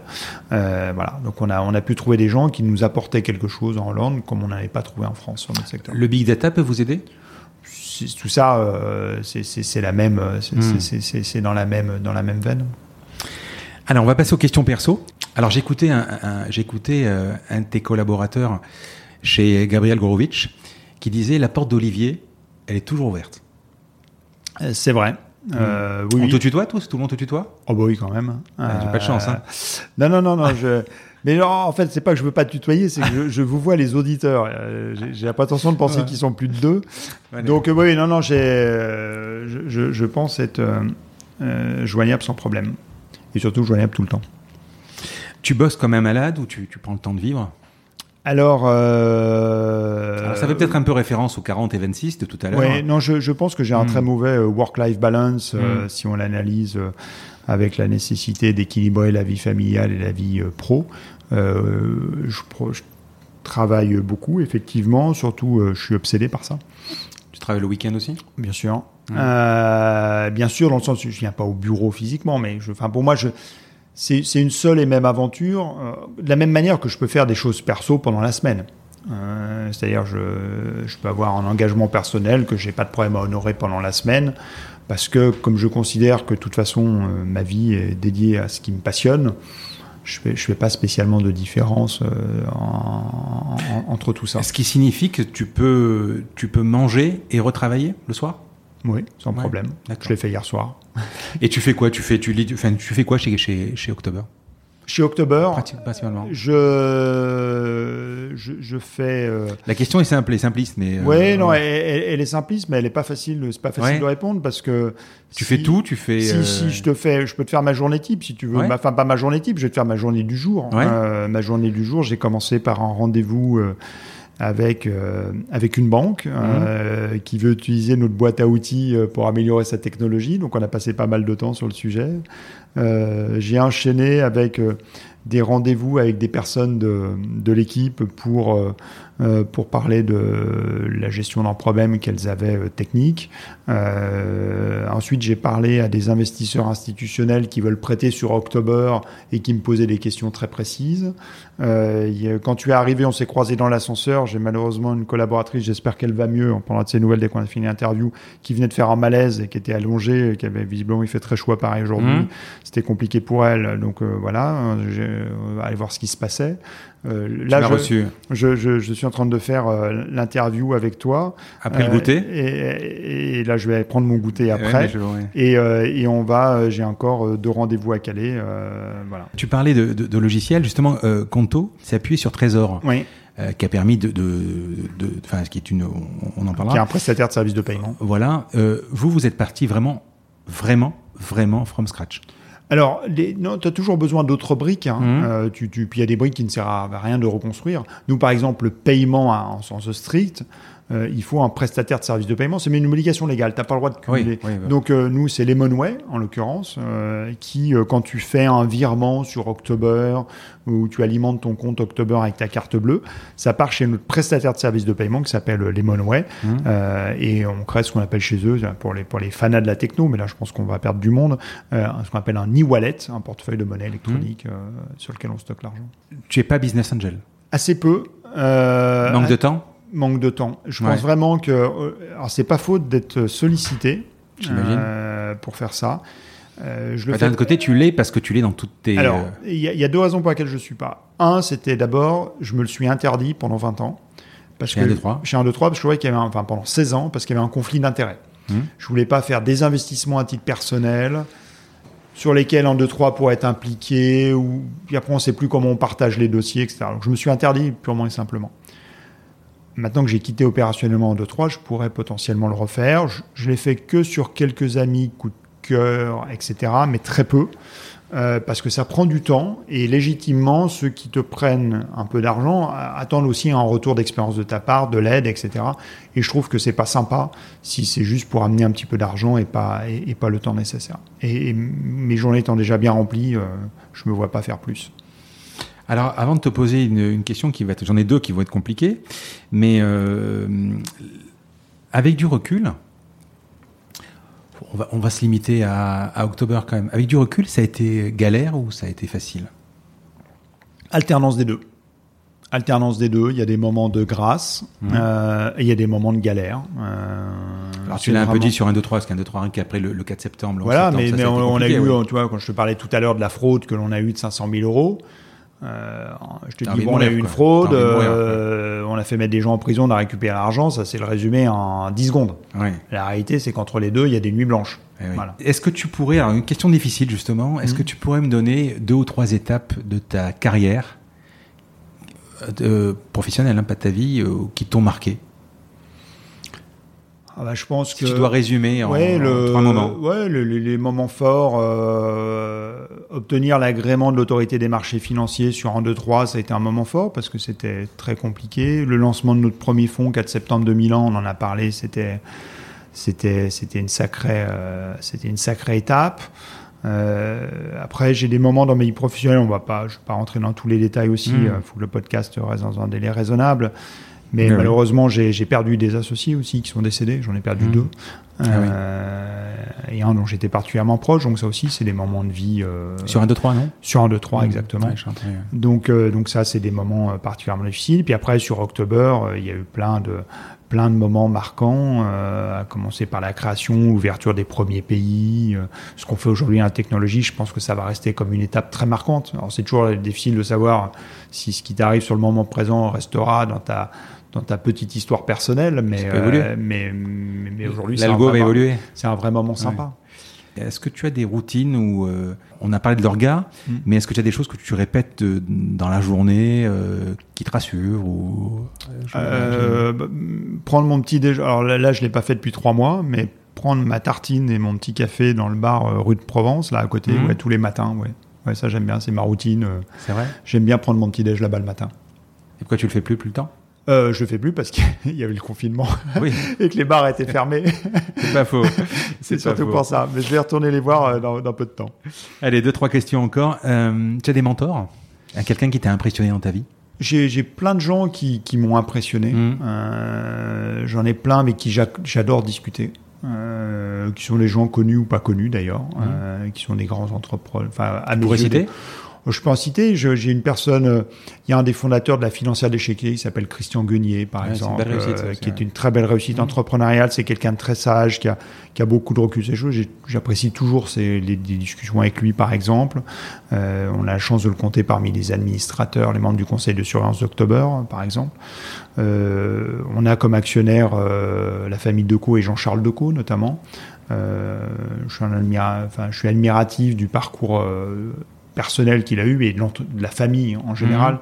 Je, suis, admiratif globalement des gens qui s'inscrivent dans le temps long et qui sont vraiment des, constructeurs. Euh, c'est ça qui me, qui me bluffe le plus. Euh, je suis. Il y a ça qui me plaît et il y a ceux qui ont des, des, ambitions folles. J'aime aussi l'ambition folle. Euh, dans, je le connais pas du tout. Et, mais toi, un, un, entrepreneur à la Elon Musk qui est, qui est barré à plein d'égards. Ah, ça fonctionne quand même. Hein ça fonctionne, mais il est barré. Ah oui, il est euh, je suis admiratif de. Mais euh, Jobs, Jobs était, et, était plus ou moins barré aussi. En fait, ils, ils, avaient le point commun, euh, je pense. Tu sais cette notion du, du, du, du why? Hmm. Les deux ont un why. Hmm mais, euh, il, il, est, c'est vrai qu'il est. Enfin, moi, je me suis beaucoup documenté sur eux, leur bio. Elon Musk, finalement, il commence à récolter les fruits, que ce soit sur Tesla, mais SpaceX, n'en parlons pas. Mm. Euh, c'est vraiment incroyable. Non, mais là, on est sur des, voilà, c'est, mais globalement, soit ceux qui sont les constructeurs mm. dans la durée, hein, ou euh, voilà, les, les, gens très, très hors normes, j'aime beaucoup. tu, tu, tu lis? Je lis, oui. Je lis. J'écoute, t'es Je lis, euh, déjà, je lis beaucoup la presse. Mmh. Euh, oui, tu, tu, me parlais de mes routines. Il y a la routine du matin, je lis ma routine du soir. Je me couche jamais sans avoir lu à 21h30, euh, parce que je suis abonné pour l'avant-première Les Échos en intégralité. Tu te couches tôt le soir, oui 21 Non, non, je me couche. Non, mais les Échos sortent à 21h30. D'accord. Donc j'ai lu, de, je lis tous les soirs Les Échos en intégralité. enfin, l'intégralité on s'entend. Hein. Je, survole tous les titres, je ne lis pas le, je, lis pas chaque, chaque, caractère des échos et, euh, et, et, le FT. C'est intéressant ce que tu dis. Est-ce que tu lis évidemment pour te détendre? Bon, les échos, je ne sais pas si on se détend avec les échos, mais peut-être. Mais est-ce que tu, tu lis parce que c'est une forme de détente pour travailler? Pour être au courant en fait. Non, je lis parce que ça, les, histoires me passionnent. Euh, moi, c'est comme euh, c'est comme une bonne série, c'est-à-dire que hmm. quand tu lis le journal tous les jours, tu as la vie du as la vie économique qui bouge, as les, enfin je, lis ça comme euh, Et tu es passionné d'entrepreneuriat. Je suis passionné d'entrepreneuriat, je lis ça comme comme, voilà, c'est je, je, je, suis la vie de ceux qui la vie VIE de ceux qui me passionnent. Alors, je suis tombé sur une fondation qui s'appelle Photo for Food alors, je crois que, alors d'un côté, tu es passionné de photos. Exact. Et, euh, et d'un autre côté, on, on, a été présenté par Akram, donc le chef étoilé. Il faudrait que tu me dises un peu plus sur Photo for Food. Et alors avec plaisir, Photo for Food, c'est euh, c'est un projet euh, familial. Euh, là, on quitte la, la sphère qu'on a détaillée pendant un bon moment professionnel avec avec October et et, et, un de troisième pour le passé. Euh, c'est un projet familial monté avec ma femme, une fondation mmh. euh, qui est abritée par Virginie, Virginie mmh. exactement, qui est abritée par l'Institut de France. Donc l'Institut de France, c'est l'Académie française des beaux-arts, des sciences, euh, les cinq académies. et euh, qui a pour mission en fait de mettre l'art au service des autres. Euh, concrètement, ce que ça veut dire, c'est qu'on vend des photographies données par des photographes de manière à payer des repas à ceux qui en ont besoin en France. Mmh. Euh, un exemple très concret de cela. il y a un site, fondationphotoforfood.com, je fais un peu de pub. on va dessus, on voit des photos qui nous intéressent, on les achète et 100% euh, du prix de vente de ces photos sert à payer des repas. Payer des repas, ça veut dire quoi? Ça veut dire qu'en bas de cet immeuble, au 94 rue de la Victoire, on est quel jour? Aujourd'hui On est mercredi. Donc euh, bah, à partir de 19h30 ce soir, on ferme la rue avec les restos du cœur et on ah distribue des repas le lundi, le mercredi et le vendredi. Distribue entre 2 et 300 repas par soir. Donc euh, la fondation a payé un camion euh, au Resto du Cœur, de manière à ce qu'ils puissent faire ce qu'on appelle la, maraude, qui récupère euh, tous les invendus dans les restaurants, supermarchés, etc. Ils sont reconditionnés et ils sont distribués euh, le soir. Donc on a payé à la fois une année de repas et le camion pour pouvoir, pour pouvoir faire ça. Donc c'est des actions, alors on fait ça avec les Restos du Cœur, on travaille avec Coup de Secours Alimentaire, on travaille avec Bagagerie Solidaire qui est qui, sont des bagageries pour les SDF. Euh, voilà, donc c'est ça, c'est ce qu'on mène. Et de l'autre côté, il y a, le volet photographique qui est ma passion. Mmh. Euh, et donc, on, plein de photographes, en l'occurrence 21 photographes, ont donné des images à la fondation qu'on peut vendre. Et, la fondation œuvre aussi pour faire connaître le travail de ces photographes. Euh, ça veut dire qu'on monte des, expositions, qu'on fait des dîners de gala. Euh, on va faire une grande expo euh, aussi bientôt à, sur, la plage de Deauville, une grande expo s'appelle Planche Contact. Mmh. Voilà, c'est le genre d'action euh, que l'on mène, c'est passionnant. Tu les vends où les photos? Sur le site uniquement? On les vend sur le site, on les vend euh, aussi dans des lieux physiques. Tu pourrais aller euh, chez Yellow Corner par exemple? Alors, bah, Yellow Corner, on, pourrait. Alors, hmm. on pourrait. théoriquement, je, je pense pas que c'est malheureusement, enfin malheureusement, il faut d'abord qu'ils vendent leurs photos hmm. commerciales avant, même si le fondateur de Yellow Corner est un ami et un, entrepreneur aussi que j'admire beaucoup. mais on, c'est plutôt, on les vend lors des expos ou sur le site. C'est plutôt là le, le, canal, le, canal de vente. Et, et nous, notre, notre engagement. Ma femme a quitté son, son métier, son job, pour s'occuper à plein temps de la fondation. Euh, et puis on s'est engagé à titre personnel à financer pendant 10 ans tous les frais fixes de la fondation, de manière à ce que chaque fois qu'on vend une photo, eh ben, il y ait vraiment 100% du prix euh, de vente de la photo qui servent à payer le repas. C'est un, un, besoin de, de, de, donner ce que tu as reçu? Enfin, de euh, redistribuer, pardon. En fait, je vis ça comme un peu comme une ça réunit deux, deux passions qu'on avait en famille. Euh, la photo, euh, je la collectionne, je la fais. Euh, d'ailleurs, toutes mes photos sont données à la fondation aussi. Mmh. et puis de l'autre côté, on faisait des dons, comme beaucoup de gens font, à des associations. Et on s'est dit peut-être qu'on pourrait mettre un peu de professionnalisme et de levier dans tout ça et réunir deux causes qui a priori n'ont rien à voir ensemble. Et aujourd'hui, faire ça sous l'égide des académies, euh, faire ça avec des gens fantastiques en partenariat avec nous. Euh, euh, et là, tu vas voir les ponts aussi avec la vie professionnelle. De ce fameux dîner de gala, on va faire le, au mois de décembre un grand dîner de gala à l'Académie française, à l'Institut de France, avec Au Fourneau, Alain Ducasse et Akram Benalal, qui viennent faire un quatre mains généreusement, gratuitement. Mmh. donc on va vendre des places qui vont permettre de payer des repas. On va faire des enchères avec des lots totalement incroyables. On a on a David Douillet, euh, multiple champion de judo, euh, champion olympique, euh, qui va venir, tu pourras enchérir et pour faire un combat de judo contre lui ou, une heure de coaching si tu as envie. Tu as les plus grands photographes de mode, qui s'appelle Paolo Roversi, un des plus grands photographes de mode au monde italien, qui pourra tirer ton portrait, par exemple. Voilà, donc on, va avoir des choses très sympas. C'est un, c'est un projet euh, philanthropique euh, très intéressant parce que parce qu'en plus il a une dynamique, euh, j'allais dire entrepreneuriale, même si ça peut être un vilain mot quelque part, donc on parle de philanthropie, mais c'est ça. c'est-à-dire qu'on veut essayer d'apporter à la philanthropie un peu les méthodes du business, de manière tout simplement à avoir un plus grand impact sur, sur l'argent qu'on pourrait tout simplement donner. Je pense que plutôt que donner 100 comme ça, indirect à des associations, le faire à travers une fondation structurée en mettant du levier, on peut en avoir un, impact beaucoup plus, beaucoup plus grand et potentiellement résoudre beaucoup plus de problèmes. Et les problèmes ne manquent pas malheureusement. Le gala, c'est en. Alors il était prévu en juin, il, était prévu malheureusement en juin et hum Covid oblige, on l'a reporté. C'est le 2 décembre euh, à Paris, euh, au sein du Palais de l'Institut de France. Donc c'est un. Si vous êtes déjà allé visiter la coupole de l'Académie française, c'est juste à côté. Ah c'est absolument magique. C'est un lieu fantastique. Je te pose la dernière question du, podcast. Le podcast s'appelle La combinaison. Mm. Alors finalement, C'est quoi la combinaison pour devenir Olivier Goua Alors, du travail, du talent, des opportunités saisies, de la chance, de la résilience, de la persévérance, de la passion ou le tout Travail, euh, j'achète, je ne crois pas du tout à celui qui réussit sans travailler ça. Alors ça, mmh. je, pas une seconde. Euh, D'ailleurs, je suis, je, suis, je, suis, je suis un peu old school là-dessus, mais je suis très méfiant de ceux qui laissent croire, notamment des entrepreneurs, qui laissent croire que on peut réussir parfaitement avec, avec en ayant une vie de famille totalement équilibrée. Malheureusement, je connais assez peu d'exemples autour de moi. Tu veux euh, dire que le, le, gars qui, le gars qui, qui part trois jours au golf, euh, qui fait trois jours de golf par semaine, c'est ouais, compliqué. ou c'est, c'est, ça, ça marche pas. Alors le, Ah, moi le, aussi, gol- j'ai mal, ouais. le- le- le golf, euh, c'est, l'exemple caricatural, mais Mm. celui qui laisse croire qu'il peut malheureusement emmener ses enfants à l'école tous les matins, aller les chercher le soir, rentrer à midi pour leur faire à manger, euh, et les aider dans les devoirs, et en plus réussir sa vie d'entrepreneur. Malheureusement, c'est compliqué. Euh, Combien vous êtes chez vous aujourd'hui, chez October? Chez October, on est 107 pour être précis. Euh, je, je- je te partage, je partage ce que tu dis pour une boîte comme la mienne de 10 personnes. Mm. Donc moi aujourd'hui 10 personnes, c'est-à-dire que quand je reçois un courrier recommandé que je fasse n'importe quoi, euh, bah, il faut que je m'arrête. Quand il y a une panne, hop, je vais vérifier. Mais quand tu es 107 personnes, 200, 300, 500, tu as quand même des services. Donc quelque part, Oui, euh, mais- mais- plus tu as de monde, tu vois ce que je veux dire? Oui, mais tu as, des emmerdes plus grosses.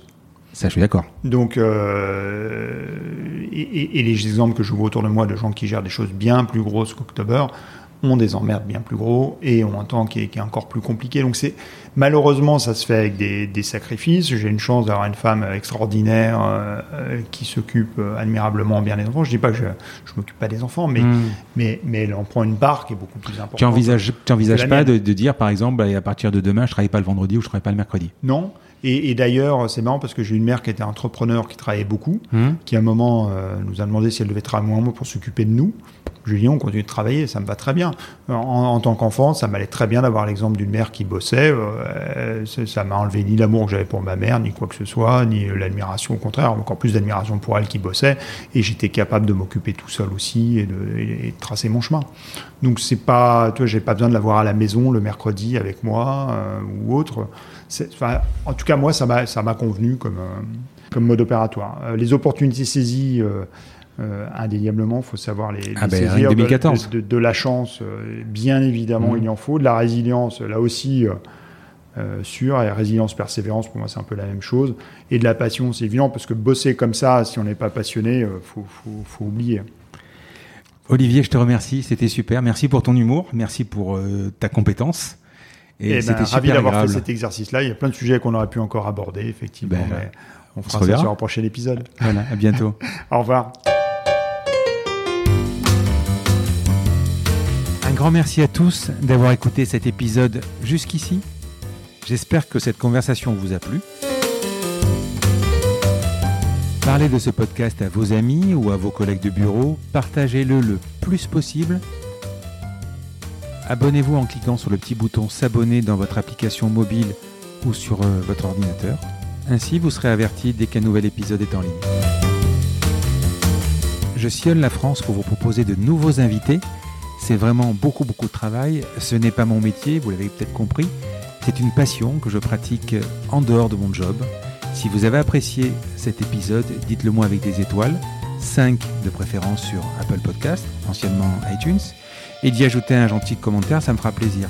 Ça me permettra également de remonter dans les classements. Et puis si vous n'êtes pas Apple, c'est pas grave, parlez-en autour de vous, partagez sur les réseaux sociaux, c'est prévu sur votre euh, application de podcast préférée. Enfin, vous pouvez vous abonner sur lacombinaison.fr pour être averti dès qu'un nouvel épisode est en ligne. Je suis Frédéric Azoulay. N'hésitez pas à me faire remonter vos remarques, vos questions, mais aussi des invités que vous aimeriez entendre. Je vous dis à bientôt.